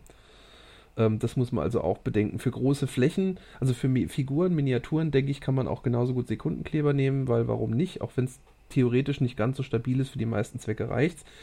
Wo ich halt aufpassen würde, wäre, wenn ich große Flächen verklebe, wie, was weiß ich, bei großen Panzern oder so. Wenn Fläche auf Fläche geklebt wird, da ist der Kunststoffkleber tatsächlich bedeutend überlegen. Ja, das mag ja sein, aber ich finde, die mechanischen Belastungen bei uns im Hobby sind halt so gering, dass ich, ich hatte wirklich noch nie Probleme damit. Also, Zumindest wenn es um Kunststoff geht. Also bei Ja, richtig, Zinnfiguren äh, ist bei das ja Zinn, kannst du den, kann, bei Zinn kannst du den ja wiederum eh nicht verwenden. Von daher ist Nee, es dann auch wurscht. aber da ist die Belastung eine andere. Wenn eine Zinnfigur einmal umfällt, ähm, kann schon was abbrechen. ja, natürlich, aber so eine Plastikmini, die wiegt ja nichts. Von daher, also, das ist jetzt, also meine erste Wahl bei Plastikmodellen, bei Kunststoffmodellen ist Sekundenkleber und dann halt ein hochwertiger Sekundenkleber. Ähm, man merkt die Qualitätsunterschiede halt einfach ganz deutlich und dann muss man halt gucken, mit welcher Viskosität man am besten zurechtkommt. Das ist so mein Tipp. Dann ähm, für Metallmodelle benutze ich ebenfalls einen hochwertigen Sekundenkleber aus denselben Gründen. Es hält einfach gut und ähm, wenn eine Klebestelle überhaupt nicht halten will, dann nehme ich sogar zwei Komponentenkleber. Wenn die, wenn die Arme zu schwer sind und bevor ich stiften konnte, zum Beispiel, als ich angefangen habe, habe ich dann einfach einen zwei Komponentenkleber genommen, den dünn aufgetragen, zusammengedrückt, gehalten, fertig. Da gibt es halt welche von äh, Uhu und von Patex, diese ähm, super fast Kleber, die sind innerhalb von zwei Minuten sind die so hart, dass man es loslassen kann. Nach fünf Minuten sind sie richtig ausgehärtet. Die finde ich auch ganz gut. Ähm, zum Bebasen, und das ist jetzt, war in unserer Redaktion auch schon ein, ein, äh, ein Glaubenskonflikt. Zum Basen nehmen sowohl mein Bruder als auch ich seit Jahren billig Sekundenkleber vom Teddy. Oder vom Kick oder vom was weiß ich. Finde ich super. Ich nehme den teuren. Weißt du auch warum? Weil Ja, ich jedes? Mal eine 20 Gramm Flasche habe, die ich sowieso in drei Monaten nicht aufgebraucht krieg. Ja, das ist, das ist Ihr zum Beispiel sowas hier. zum Basen Sekunden. Ja, geht auch viel Ja, schneller. ich habe, ich habe hier eine 2 Gramm Packung, die ist jetzt, ja doch, jetzt geht's ja auf. Sekundenkleber vom, ich, wenn mich nicht alles täuscht, ist der vom Teddy. Da kosten 5 Stück 1 Euro. Da gehe ich immer hin, kaufe mir für 5 Euro Kleber, das sind dann so 25 Tüllen. Und ich benutze das Zeug, ich tue das, ich trage das auf die Base auf, also ich tropfe das drauf. Nicht zu viel, weil der ist richtig flüssig, der fließt überall hin. Und dann nehme ich ein, ein alt, also mein gut, mein vieles von meinem Werkzeug kommt halt einfach aus der Zahntechnik, weil mein Vater mir da halt immer alte Werkzeuge gegeben hat. Dann nehme ich so ein altes Dentalwerkzeug, da kann man auch irgendwas anderes nehmen, ein Holzrührstäbchen, irgendwas, ein Zahnstocher und verteile das dann auf diesem, auf der Base. Und dann muss man halt auch vorsichtig sein. Du kannst die Base, wenn du sie kippst, läuft der Kleber runter. Wenn du eine Lipped Base hast, dann geht der Kleber komplett in die Ecken, also in diese, in diese Kante, und dann hast du da Wülste, also da musst du auch vorsichtig sein. Und dann einfach in Sand abschütteln, fertig. Und dann aber vorsichtig sein, weil der Kleber braucht ja auch eine gewisse Zeit, um hart zu werden. Und wenn du dann da unten dagegen klopfst, dann fallen da richtige Brocken runter. Also drüber abschütteln einmal oder einmal abschütten und dann hinstellen und stehen lassen. Und am besten auf eine Fläche stellen, die nicht aus Papier ist und wo es nicht schlimm ist, wenn Kleberreste anhaften, weil Z- Zum Beispiel der Schneidunterlage. Genau, zum Beispiel, weil wenn du jetzt eine Base hast mit einem Schlitz oder tatsächlich was runtergelaufen ist und du hast es nicht gesehen, dann ist mir das auch schon oft passiert, dann bleibt die halt kleben. Das Modell bleibt bappen. Aber wenn du das jetzt auf dem Papier hast, ist es unangenehm. Wenn du es auf einer Tischoberfläche hast, die du noch brauchst, ist es auch unangenehm. Ich wollte gerade sagen, besser als auf dem Küchentisch. Ich dachte nur, Richtig. Medikamente hätten so lange Beipackzettel mit Warnhinweisen.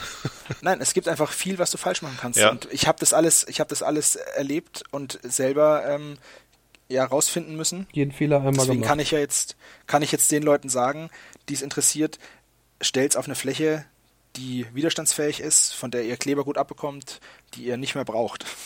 Also Basen, ich habe es einmal mit Sekundenkleber ausprobiert. Ich fand das Ergebnis nicht so toll, weil ich mag es lieber, äh, also ich nehme Holzleim, ähm, den Schnelltrocknen von Ponal und ich mag es lieber, wenn der, wenn die Base ein bisschen gewellt ist, einfach schon der Leim, der ist ein bisschen dickflüssiger, man, man kippt Sand drauf oder man mischt gleich Sand mit, äh, mit Leim an, ähm, trägt ihn dann auf. Ähm, du hast schon einfach eine ungleichmäßige Struktur dadurch.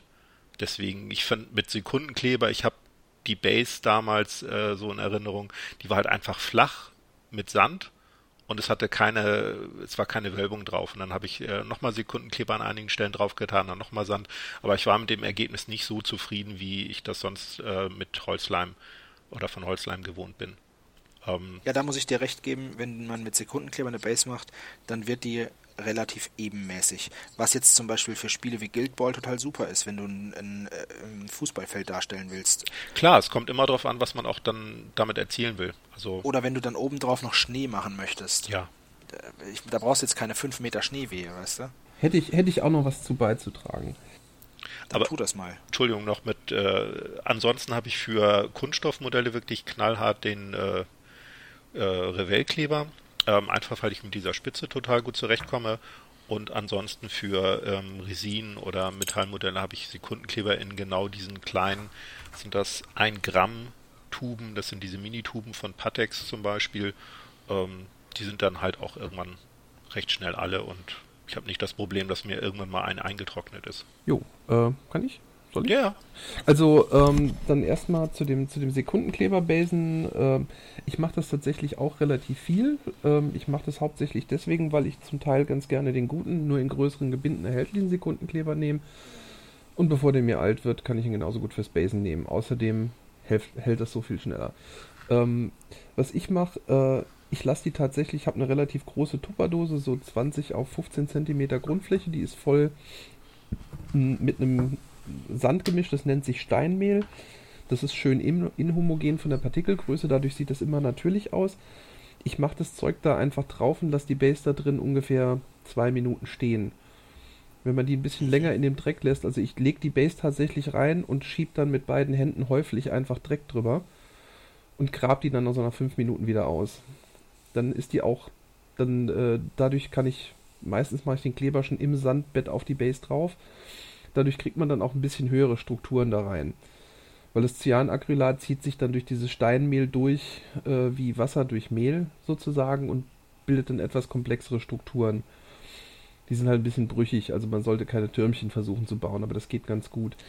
Ähm, das ist aber auch ein schöner Tipp, ja. Das andere, was ich mache, um Struktur reinzukriegen, das geht gerade auf meinen flüssigen Sekundenkleber verwendet sehr gut. Das habe ich äh, neulich mit einem sehr feinen Strandsand mal gemacht für, für Dropzone Commander Bases.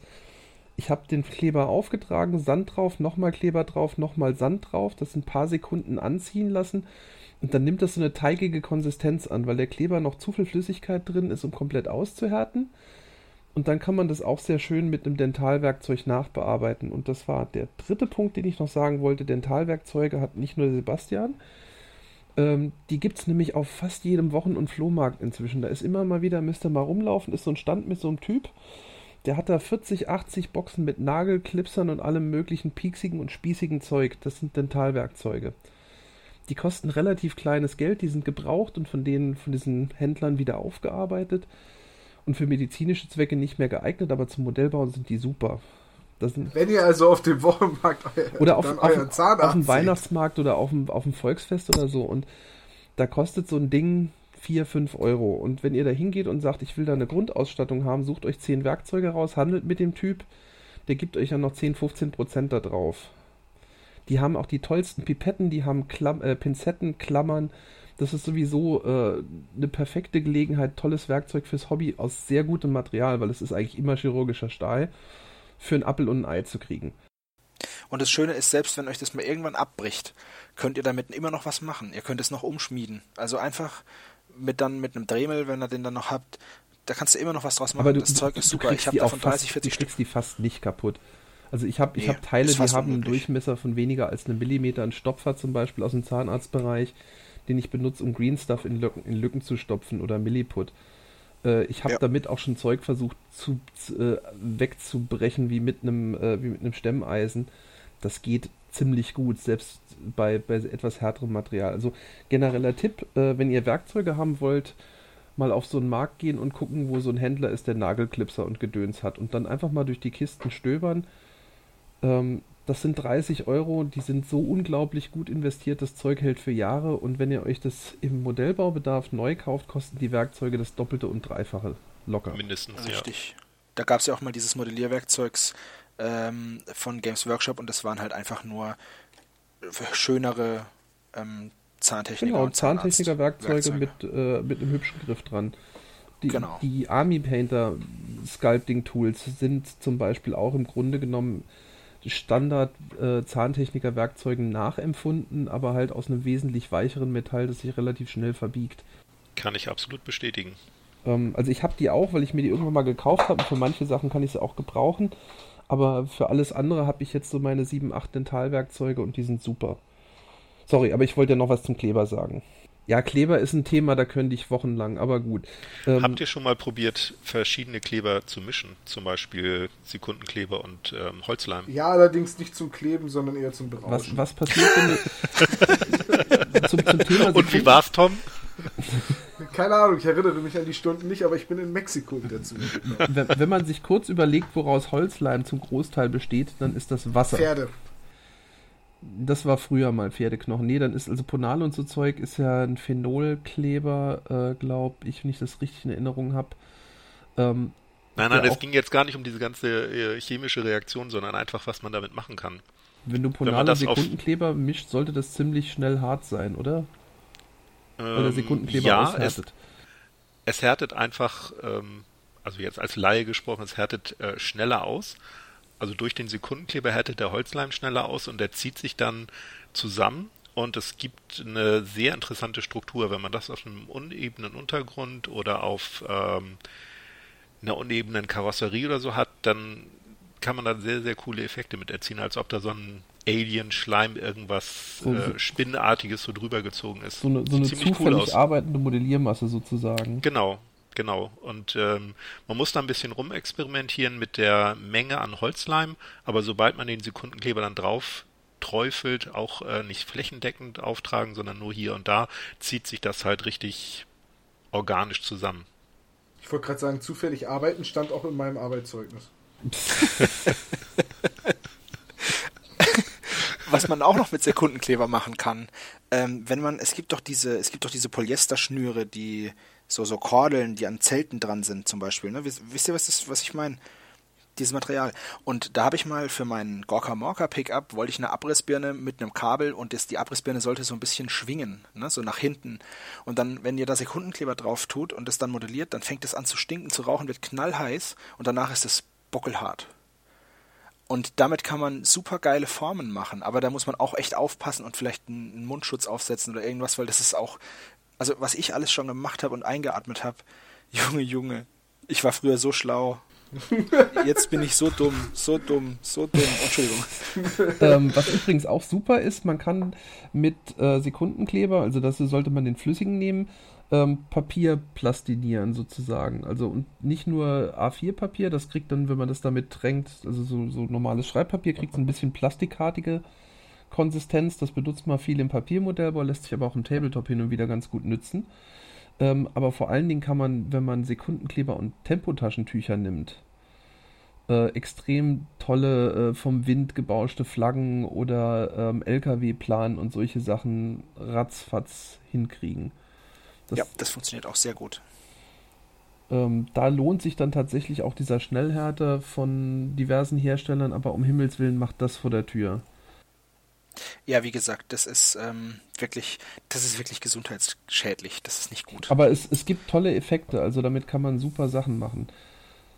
So zum Thema Kleben äh, ist auch, was man auch gut machen kann, lösungsmittelhaltigen Uhu mit Tamiya-Farben mischen und solche Sachen. Da gehen auch tolle Sachen. Da kann man ganz tollen Schleim mitmachen. Das schreit irgendwie mal nach so, einem, nach so einer Blog-Fotoreihe. Ähm, und fast nach einer Altersfreigabe für diesen Podcast. Tatsächlich gibt es zu diesen Schleimeffekten gibt's ein sehr gutes Tutorial auf massivevoodoo.com oder de. Ähm, da habe ich das auch zum ersten Mal gesehen. Ähm, lohnt sich auch. Wenn du mir einen Link schickst, packe ich das hier unter dem Podcast. Ähm, zu dem speziellen Tutorial. Ja. So, ähm, jetzt könnte man eigentlich sagen, wir haben den Punkt Kleber sehr, sehr umfassend behandelt. Nein, wir haben den Punkt Sekundenkleber. Wir haben noch. Äh, es nicht, gibt ja noch mehr. Ja, eben, also wir haben weder über Holzleim noch, äh, also ponalartige Kleber, noch über zwei Komponentenkleber besonders viele Worte verloren. Und die bieten so viele Optionen. Wollen wir das an der Stelle jetzt noch machen? Ich glaube, dann sitzen wir morgen früh noch hier. Was man zu Holzleim kurz sagen kann. Holzleim immer gut für Verbindungen, die ähm, die länger aushärten können, also irgendwelche Bodenbeläge, irgendwelche Bases, irgendwelche Styrodur. bei, bei Styrodur zum Beispiel. Ja, ja da, äh, da, kannst du sowieso nicht rangehen, weil das bei Sekundenkleber sich einfach auflöst. Was man aber auch wieder verwenden kann, um zum Beispiel irgendwelche coolen Plasma-Einschläge zu, zu äh, Oder die simulieren. Wetterspitze zu bauen. Oder die Wetterspitze zu ruinieren. Nee, nee. da kam die Sprühgrundierung zum Einsatz. Aber nur weil du keinen Sprühkleber da hattest. Ja, stimmt. Ach guck, Sprühkleber haben wir auch noch nicht behandelt. Würde ich im Tabletop-Bereich auch einfach nicht benutzen, außer vielleicht bei Geländestücken. Platten. Ja, Siehst du, geht schon wieder los. Werde ich nicht benutzen, außer... Ja, ja wir, sind ja, wir sind ja immer noch im, im Block eigentlicher Miniaturen entgraten und kleben, also... Ja, also zum Kleben von Miniaturen eignet sich Holzleim überhaupt nicht. Zwei Komponentenkleber. ich möchte sehen, wer das versucht. Zwei Komponentenkleber immer dann, wenn ihr ähm, eine Stelle hat, die habt, die einfach nicht halten will, ein Arm zu schwer ist, ihr keinen Bock habt zu stiften oder es halt einfach nicht geht, dann, dann kann man zwei Und vor allen Dingen zum Aufüllen. Zwei Komponentenkleber genau. ist sag super doch, zum Auffüllen. Sag, sag doch nochmal eben, was für ein zwei Komponentenkleber? Einfach so ein zwei Komponenten Epoxidharz? Ja, es äh, gibt verschiedene Epoxidharzkleber. Ich bin ähm, der Meinung, dass man im Tabletop-Bereich oder grundsätzlich immer die schnellsten Kleber benutzen sollte, sowohl den Holzleim als auch den Sekundenkleber als auch den äh, Uhu zwei Komponenten oder Patex zwei Komponenten Kleber ähm, mit der schnellsten Da Aushärtung. ähm, da muss man aufpassen, da gibt es zwei verschiedene Sorten. Es gibt nämlich Acrylat und Epoxidkleber.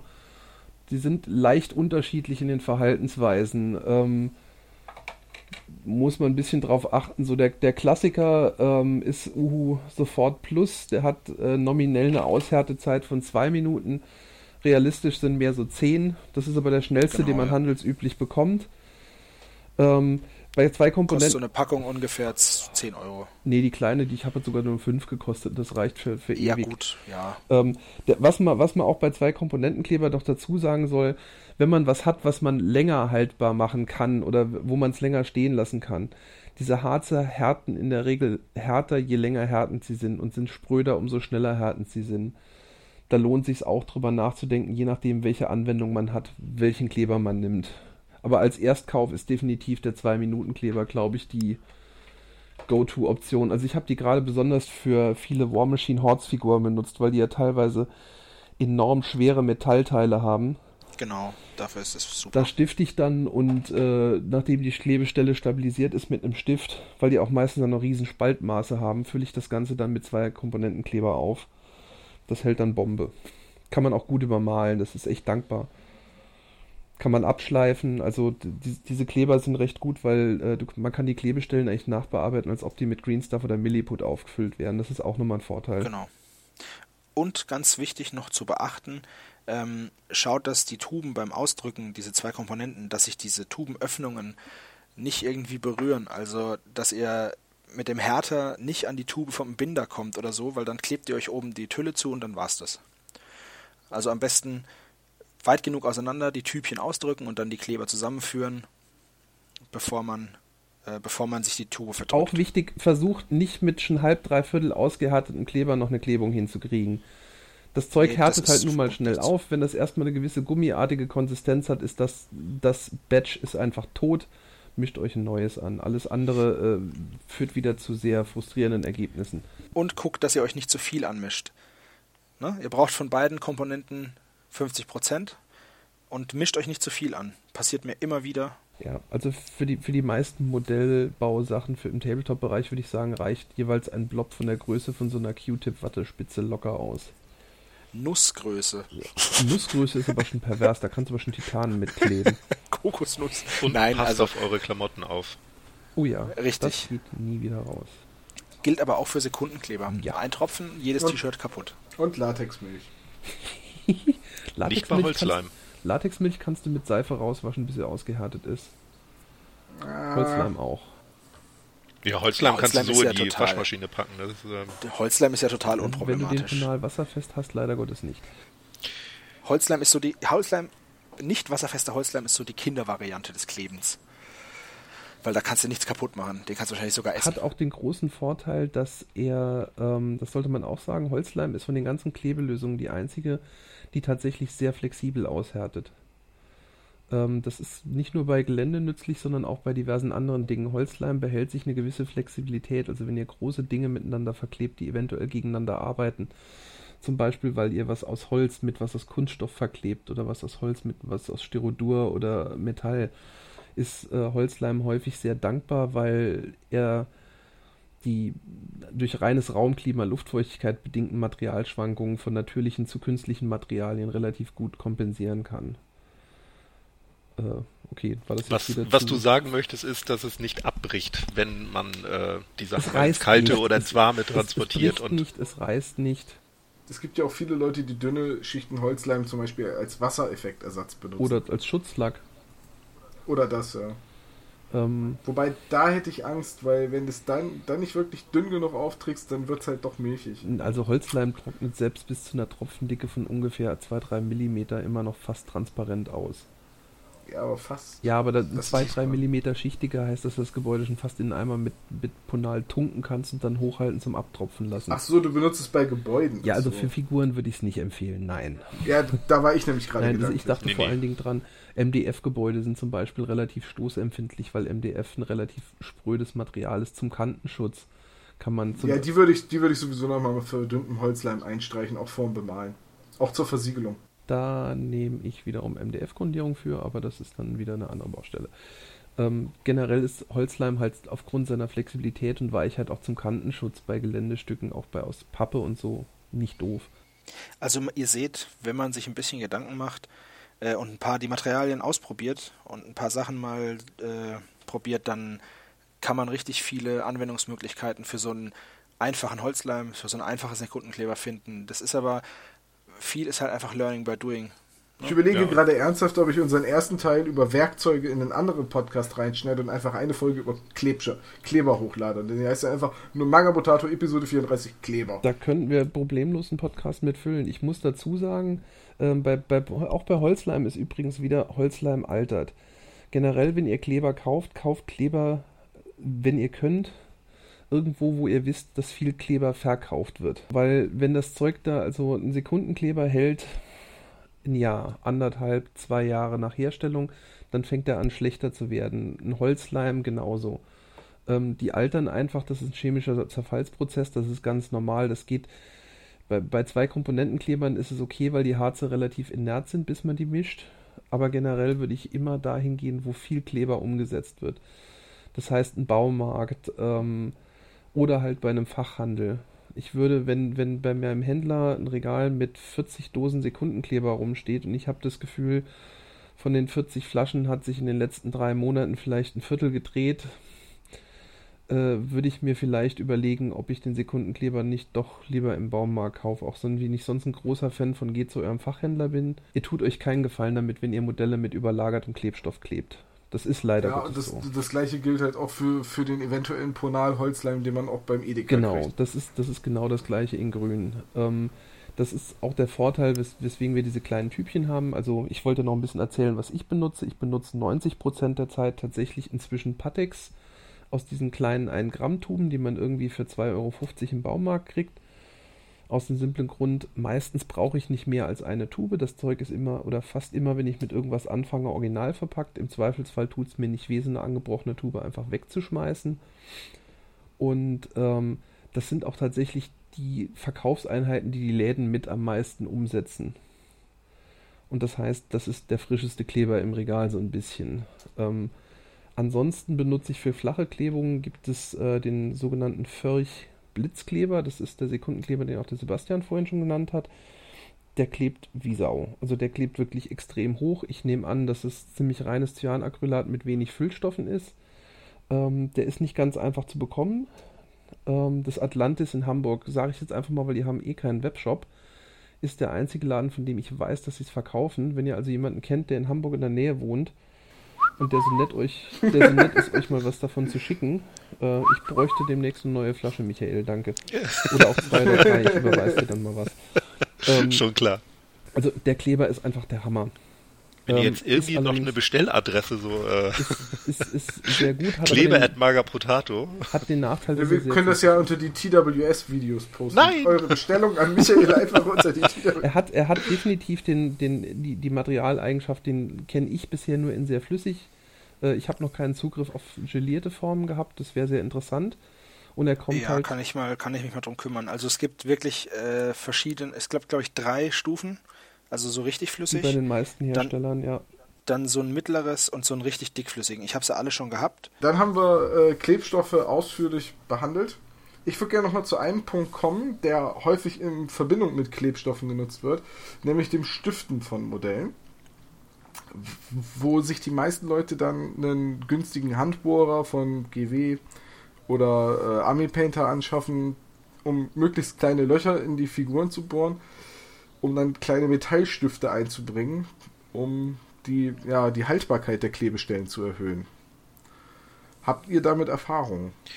Ja, Stiftet ihr regelmäßig? Doch. Ich auch nicht. Also die wenigen Miniaturen aus Zinn, die ich tatsächlich äh, zusammenbaue und bemale, ähm, die stifte ich schon einfach, weil mir früher ab und zu mal was abgebrochen ist von den damaligen Miniaturen und ähm, ja, jetzt einfach zur Sicherheit. Aber Michael, dann beschreib doch mal, wie gehst du vor, wenn du ein Modell stiftest? Also neben dem Handbohrer mit, ähm, ich weiß gar nicht, was ist das für ein Durchmesser? Millimeter? Wahrscheinlich. wenig- Ja, Null- so. 0,8 oder 1 mm nimmt man meistens. Dann nehme ich halt ein Stück Büroklammer, ähm, bohr zum Beispiel in den Arm oder in, in das Bein, was äh, an die Figur ran soll, bohre ich ein kleines Loch von ungefähr 2 mm Tiefe, steck da dann mit einem Tropfen Sekundenkleber den, ähm, das Stück Draht rein von der Büroklammer. Dann knipse ich äh, den Draht mit einem Seitenschneider ab, das ungefähr noch 2 mm überstehen. Ähm, ja, und passt die Stelle dann äh, an den Körper an ähm, merkt man die Stelle. Man kann, wenn man sich nicht sicher ist, weil es vielleicht eine verwinkelte ähm, Stelle an der, an der Figur ist, kann man einen kleinen Tropfen Farbe auf den, auf den Draht machen. Ähm, dann das Ganze an die Figur halten, dann sieht man an der Figur, aha, da ist der Punkt, äh, der, der Farbpunkt. Dann bohrt man da wieder ein Loch rein von 2-3 Millimetern, Sekundenkleber drauf ähm, und einfach zusammenstecken. Und das hat den Vorteil, dass wenn da eine Kraft wirkt, wenn die Figur mal umfällt und ähm, die Figur auf das Bein oder auf den Arm fallen sollte, dass einfach mehr Halt da ist, dass der, dass die Klebestelle das normalerweise nicht halten würde, ähm, aber durch diesen Stift dann schon. Das Gewicht der Klebe, also das Gewicht des Teils liegt quasi auf dem Stift und der Kleber hält dann die Stelle nur noch zusammen, ne?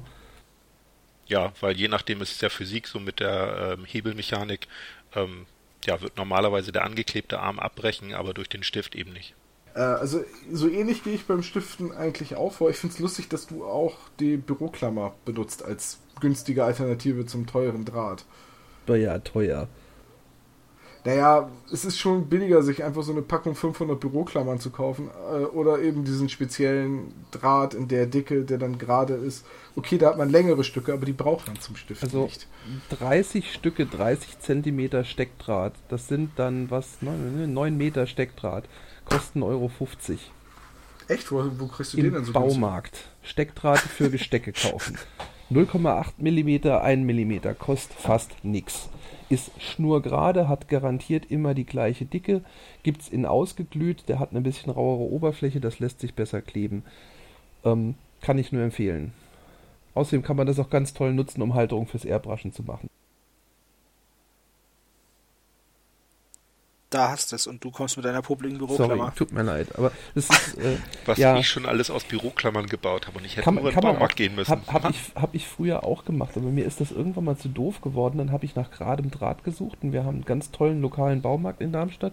Der ist auch privat geführt, also lokal besitzt. Und die haben einfach gemeint, ja, das könnten wir Ihnen jetzt aus Federdraht, aber das ist teuer. Gehen Sie doch mal in die Blumenabteilung, die haben da Steckdraht. Das müsste auch das sein, was Sie wollen. Und ich gehe dahin, Paradies, 1,2 mm, 1 mm, 0,8 mm, 0,4 mm. Damit kannst du Infinity-Miniaturen stiften.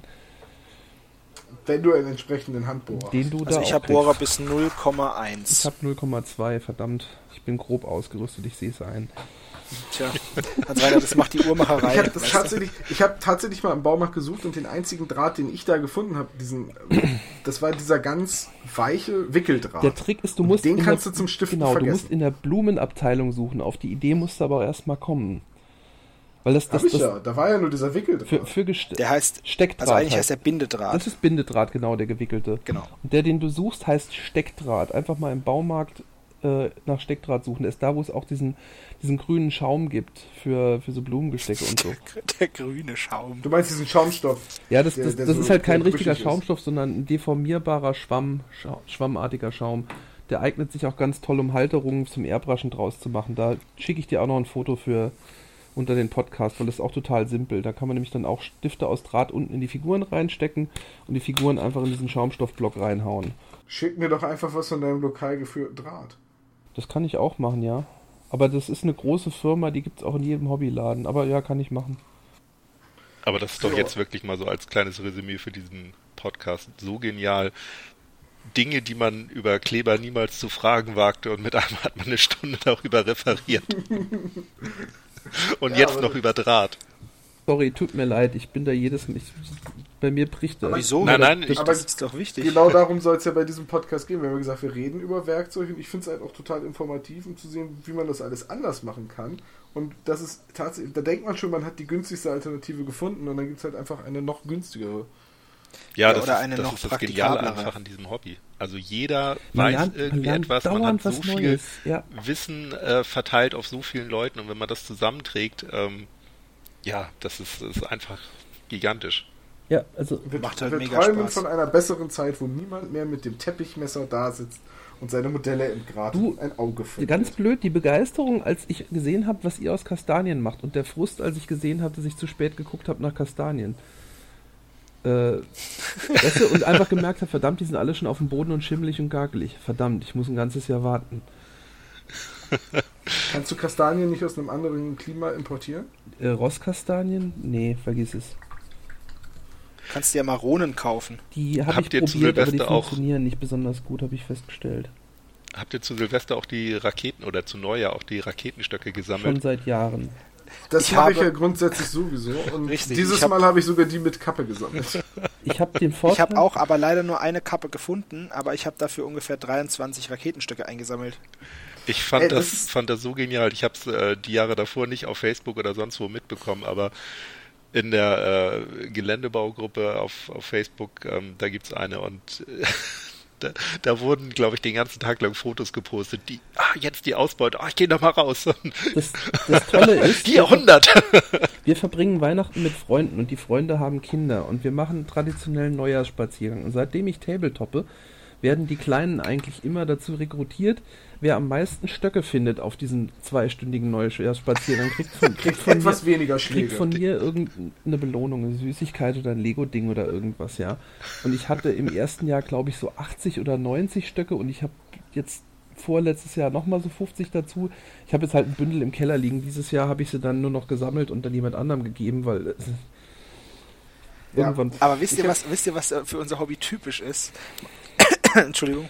Das Horten. Man hat, man hat 30 Raketenstöcke, die braucht man in seinem ganzen Leben nicht. Aber man muss noch 40 dazu sammeln. Für den Fall. Haben ist Es besser könnte als ja brauchen. sein. Ganz ehrlich, diese Raketenstöcke haben bei mir, äh, die habe ich glaube ich Silvester 2011 oder 2012 das erste Mal gesammelt. Dann habe ich die getrocknet. Äh, sehr zum Leidwesen meiner Freundin, Im weil lagen die ewig, nee, lagen die ewig lange im Badezimmer Oh, okay. auf der Waschmaschine rum. Ähm, aber wir hatten auch eine Wohnung, in der es in keinem Zimmer wirklich trocken war. Also wir hatten so eine hohe Luftfeuchtigkeit. Und deswegen gehst du ins Badezimmer. ja, das war noch der Raum, Super den, den, dumm. Nee, das war noch der Raum mit der besten Lüftung. Äh, und wo man halt auch die die Heizung einfach mal richtig hochgedreht hat. Ah, okay. So, gegen eben die Luftfeuchtigkeit, weil warme Luft nimmt mehr Feuchtigkeit auf, etc. pp. Ähm, und da stand noch zwei Luftentfeuchter. Gegen diverse andere Dinge, die man verbunden mit hoher Luftfeuchtigkeit in so einem Badezimmer mal schnell hat. Vögel? Äh, nee, Silberfischchen und Schimmel. Oh, keine Vögel. Okay. Ja, das war das auch das, das war auch dann, das vermisse ich überhaupt nicht an der Wohnung. Ähm, jedenfalls habe ich diese Raketenstöcke der jahrelang gelagert und die sind mit umgezogen. Die hatten fast ihren eigenen Umzugskarton. Also ich hatte einen Umzugskarton mit so jede Menge Tabletop-Gedöns und da waren irgendwelche Styrodur-Reste drin und Raketenstöcke und das, ne, auch dieser Umzugskarton, da stand halt auch drauf Keller und also der ist so leicht, was ist denn da drin? Fragt nicht. Und ja, ja, Christina hat auch nur mit den Augen gerollt. Hätte ich Ich den Scheiß nicht wegschmeißen können und neu kaufen. Ich so, bist du verrückt? Ich muss ja alles neu sammeln. Ich habe hier eine Kiste, da ist nur Schrott drin. Also tatsächlich halt Sachen, die ich auf der Straße finde und mir denke, oh, das war eine schöne Form. Ja, Und ich, ich weißt du, wenn sich dann so ein 30-jähriger Mann, so ein 30-jähriger, 1,90 Meter dicker Mann so bückt und sich dann total freut, dass er ein zerplatztes Überraschungsei gefunden hat, dann werde ich dann schon immer sehr dumm angeguckt. Aber das erinnert mich an, an unseren lokalen Bastelladen, das ist auch 15 Jahre her. Da kam eine Frau rein, die hat äh, so diesen Bindedraht gekauft und hat den und, stand dann draußen direkt vor dem Fenster und hat den total fröhlich und energisch komplett abgewickelt. Und dann kam sie wieder rein und hat sich von ihrem, von ihrem Kleingeld äh, mühsam zusammengespart, offenbar, wieder so eine Rolle gekauft. Und mit der ist sie dann ein paar Schritte gegangen, bevor sie die abgewickelt hat. Und ich guckte halt die Verkäuferin total irritiert an. Sie so, ja, die kommt einmal die Woche mit ihrem Taschengeld und wickelt dann Draht davon ab. Das findet die ganz toll. Ja, what, what, Ist what, doch schön. whatever makes you happy. Ja, eben. So, also von daher, was ich aber sagen wollte, ist, dieses Jahr Silvester sind wir aufs Dach geklettert von, von, so einem, von unserem Flachdach hier, wir wohnen in so einem äh, Mehretagenhaus. Und wir sind aufs Flachdach geklettert und haben halt das Feuerwerk von drei Stadtteilen sehen können. Alleine auf diesem kleinen Flachdach sind neun Raketenstöcke runtergekommen. Wie praktisch. Ja, vor allem einer landete genau neben mir, springen noch ein paar Funken heraus. Ich so, ui, der ist noch nicht mal nass vom Regen. der ist gut, der ist noch heiß. Der ist doch heiß. Aber so zum Thema peinliche Müllsammelei, ich musste das erste Mal mir wirklich einen komischen Blick von meiner Frau einfangen, als wir, ich hatte irgendwas von Burger King geholt, da war noch ein Nachtisch dabei. Und ich so, oh, die Schale ist cool, wasch sie aus, gehe damit in mein Zimmer und gieße sie mit Gips aus. Und zwei Stunden später sie, ich wollte eigentlich die Schale wegschmeißen, warum ist da jetzt Gips drin? Ich so, das ist total glatt, das gibt einen super Sockel für eine Statue. Was fragst du denn so blöd, Weib? Das war dann der Punkt, wo sie gesagt hat, ich wusste, dass dein Hobby dich komisch macht, aber das hier, das ist bedenklich. Das war aber, also da, da muss man jetzt auch mal ganz ehrlich sein, das war aber auch eine selten dämliche Frage von dir. Das stimmt. Aber wieso hast du Gips genommen und kein äh, Keramin oder Stevalin, ich habe Stevalin, viel ich besser. hab, ich hab Stevalin genommen, Entschuldigung. Ich sag immer Gips dazu, aber es ist natürlich Stevalin gewesen, weil das so eine schöne Porzellan. Das Schöne ist, in der Plastikform gibt es auch eine total glatte porzellanartige Oberfläche. Das ist Das ist super. richtig, ja. Man muss nur darauf achten, dass man dann halt keine Luftbläschen am Rand hat. Ja. Weil das versaut das ganze Gesamtbild. Aber das kann man ja auch ausgleichen. Wirklich noch schlimmer wurde der Blick dann, als ich dann am Tag drauf, nachdem das ausgehärtet war, so, so ein Blatt Sandpapier auf den Tisch gelegt habe, weil das war natürlich nicht 100% plan und dann angefangen habe, diesen riesen Block Stevalin da über dieses Sandpapier zu schubsen und natürlich Staub zu produzieren, als ob es kein Morgen geht. Liebe Kinder, Auch macht das Dinge, nicht. die man draußen machen Liebe sollte. Kinder, macht das nicht daheim. Ja, aber es war ja kalt. Ach, ich habe noch diese Probleme gehabt beim Bestreichen einer Base mit Holzleim. Ich glaube, ich habe das halbe Modell gerade erwischt vor Kichern. Ähm, jetzt sind wir ein bisschen abgeschwoven, mal wieder. Moment, ist jetzt Äh, Stammcast? Äh, äh, Stammcast. Ja, wir, wir, wir, waren, wir sind jetzt Stammtisch. gerade im, Sta wir sind jetzt gerade im Stammtisch. Äh, wir waren bei Handbohrern. Entschuldigung, ja. Handbohrer. stimmt. Ich habe bisher nur den von Army Painter ausprobiert. Wir hatten das Thema vorhin schon, dass die ein bisschen unangenehm werden. Der ist so achteckig an der Stelle, an der man dreht und das ist nicht wirklich ergonomisch geformt. Der tut nach einer Zeit echt weh im Handballen. Ihr seid Also alles ich, ich glaube, ich habe meinen bei Konrad gekauft. Ja, ähm, das ist, irgendwo da in der Modellbau- oder, oder Kleinwerkzeugabteilung. Ähm, der ist okay. Ich weiß nicht, wie teuer der war, aber das war irgendwie kein besonderes Produkt. Und ähm, ich glaube, die von den GW-Werkzeugen, ähm, hatten wir ja vorhin schon gesagt, ist eigentlich nur der Engrater wirklich zu empfehlen. Eventuell noch die Zange. Ähm, da gab es ja irgendwie ein, das ein oder andere preisgünstige Modell noch. Aber Handbohrer, ich habe auch gehört, dass der von Army Painter nicht so toll sein soll. Was, was ich da tatsächlich manchmal als Problem habe, ist, dass die, ähm, die du kannst sehr viel Kraft aufwenden, um das Gewinde zuzudrehen, damit die, der Bohrer halt wirklich fest ist und der rutscht halt trotzdem. Also das Problem ist, die Hülse ist bei fast allen Herstellern identisch in diesen Dingern. Qualitätsunterschiede hast du vor allen Dingen bei den äh, bei den Bithalterungen, also bei den die, die gehen von äh, irgendwie Metallklotz irgendwie mal grob mit der Flex kreuzweise eingeschnitten zu halt zu wirklich Präzisionswerkzeugen. Da würde ich auch, also ich bin nach einer langen Odyssee jetzt bei zwei Modellen angekommen, die ich wirklich mag. Die habe ich beide auf einer Modellbaumesse für Märklin gekauft. Also vielleicht da mal im Modellbahnbereich gucken oder im Uhrmacherwerkzeugbereich würde ich fast vermuten. Richtig. Allerdings ist es bei meinem Uhrmacherwerkzeug so, das heißt bei uns Stiftenkloben und ähm, ist praktisch, weil wir das zum Entgraten benutzen oder für solche, für solche Sachen, das hat auch, ähm, meistens kommt es, ist so ein Stift, äh, gibt es in verschiedenen Dicken und Größen ähm, und hat zwei Aufnahmen, eine steckt hinten drin und eine ist vorne drin zum Zuschrauben. Die hinten macht man halt raus, wenn man sie nicht braucht. Und das hat aber auch keinen Drehteller oben, sondern das ist einfach ein offenes Rohr.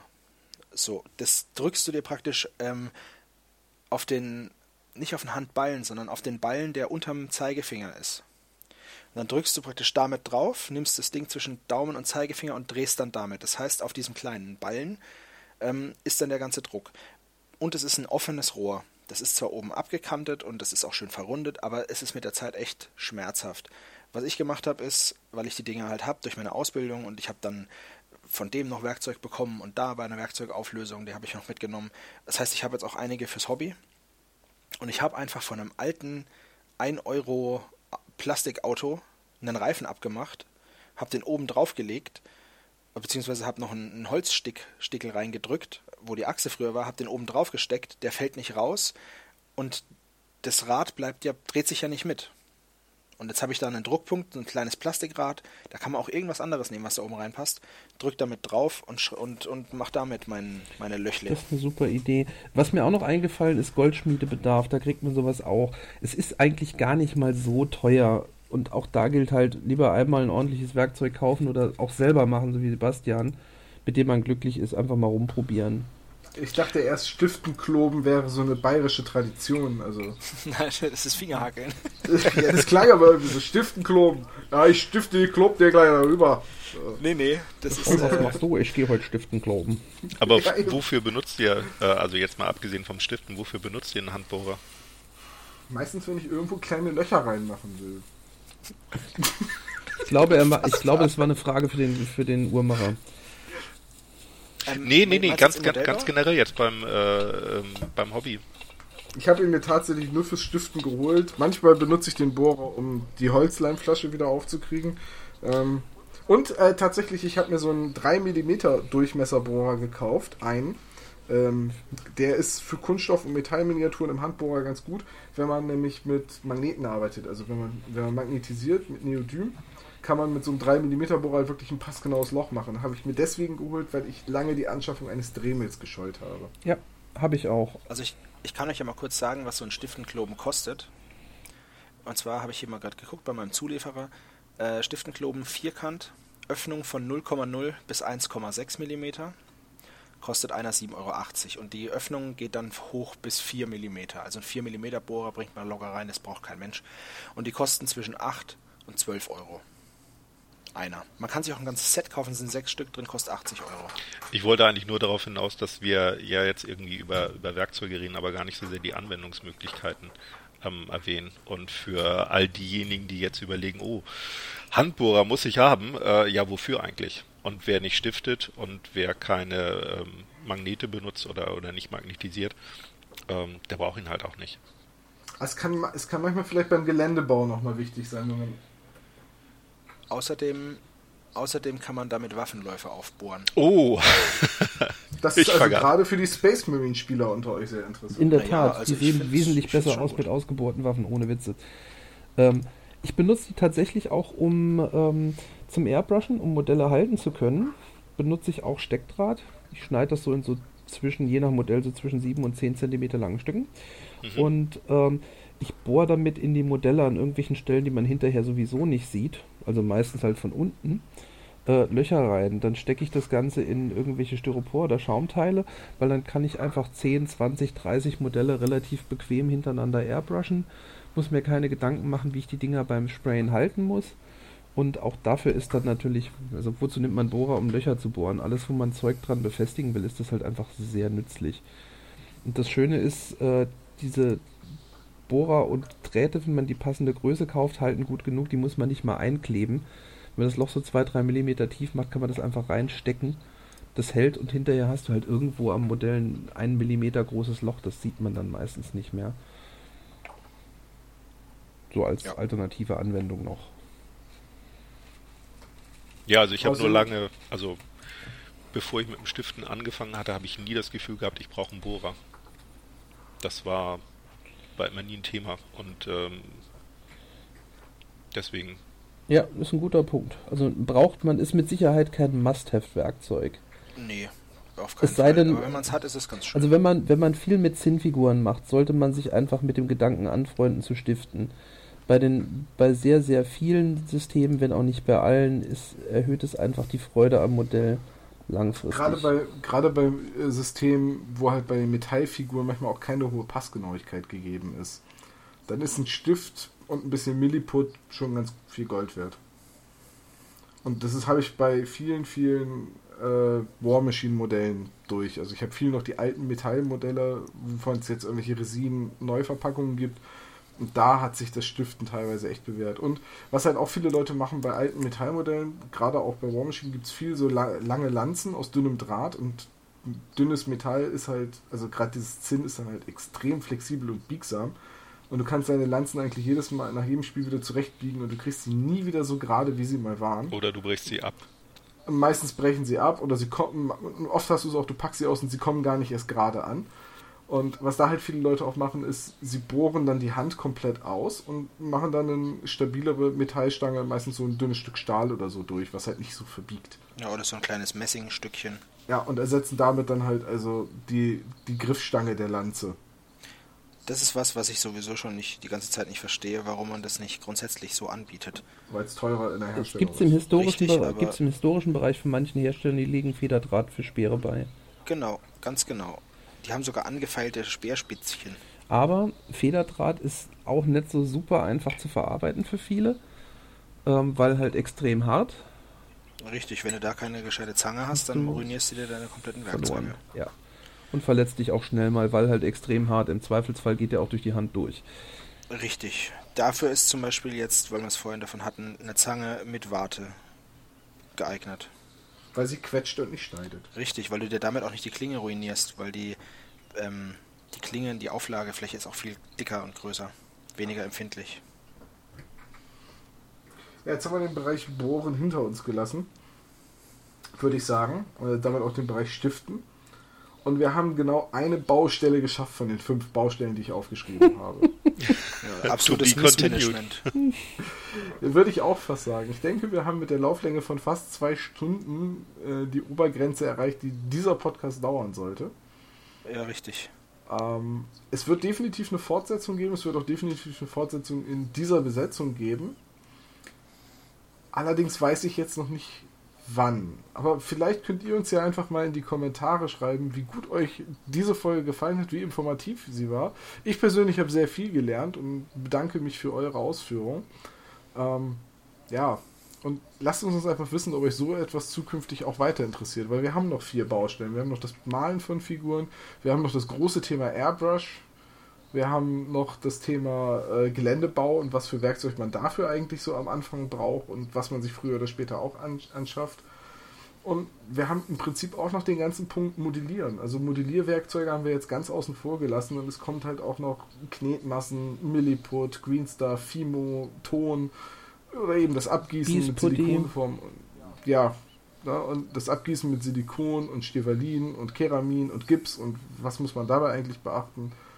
Und wir haben noch einen Haufen Anekdoten auf Lager. Resin, Ja, also im Prinzip könnt ihr, wenn ihr wollt, noch viele, viele könnt ihr noch viele, viele Fortsetzungen hiervon bekommen. Bauschaum ist mega geil. Steinwolle. Steinwolle als Füllmittel ist auch total interessant, ja. Und, und man, man muss sich dann noch so tierisch kratzen. Ah, wir haben gar nicht das Kapitel Füllmittel bei Sekundenkleber erwähnt. Da kann man auch noch ganz tolle, na gut, das führt ein bisschen weit. Vielleicht gibt es ja irgendwann mal die Fortsetzung nur Kleber. Magabotato, der Podcast zum Thema Kleben. Ja, na, es gibt ja noch den. Director's Cut mit äh, Hans Reiner verklebt die Welt. Special Extended Version. es fehlt auch immer noch die Anleitung von meiner Kaffeemaschine. Das schulde ich ja noch irgendjemandem. Wir hatten das eigentlich als Stretch Goal unserer geplanten Indiegogo-Kampagne. Richtig. Wenn ein bestimmter Betrag zusammenkommt, setzt sich Hans Reiner hin und liest die Anleitung seiner Kaffeemaschine. Das sollten wir tatsächlich mal machen. ja, was, machen, was machen wir da mit dem Erlös? Ich hätte. Ja, ich würde sagen, Hans Reiner, das machen wir als Video. Und zwar setzt du dich dann vor so einen prasselnden Kamin. Super Idee.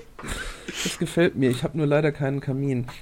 Aber das Den hab ich. Ach, HD Nehmen wir- wir Greenscreen und stimmt, das wäre eh, das hätte eh mehr Klasse. HD-Fernseher mit mit äh, Kaminbildschirmschoner, das stimmt. Mit Kamin-Bildschirmschoner in so einem äh, Ohrensessel. Du trägst einen samtenen äh, Gehrock. Hast einen, einen Zwicker auf der Nase. Die Sherlock Holmes Pfeife im Mundwinkel. Davon habe ich sogar zwei. Ich habe, also ich bin ja Pfeifenraucher, aber gut. Jetzt wird's rollenspielig, Jungs. Ja, und dann sitzt er da und liest in aller Ruhe wie den Epilog einer Geschichte, stattdessen die Anleitung seiner Kaffeemaschine. Und die ist lang. Das ist nämlich ein Vollautomat. Also wenn ihr die Kaffeemaschinen hören wollt, schreibt auch das in die Kommentare. Ich bedanke mich erstmal, dass ihr alle drei heute dabei wart. Immer wieder gerne. Gerne. Und ich freue mich auch schon tierisch drauf, wenn wir dann den nächsten Teil dieser Werkzeug, ich nenne es jetzt mal Reihe, seien wir realistisch, dieser Werkzeugreihe äh, aufzeichnen in naher Zukunft. War schön mal wieder dabei dann- zu sein, ja. Ja, war auch schön, dich mal wieder dabei zu haben. Dann danke ich euch noch einmal. Ich danke euch da draußen fürs Zuhören. Das war Magabotato Ausgabe 34. Wir hören uns wieder in 10 Tagen. haltet euch wacker bis dahin. Macht's gut. Und klebt Ciao. nicht so viel. Ciao.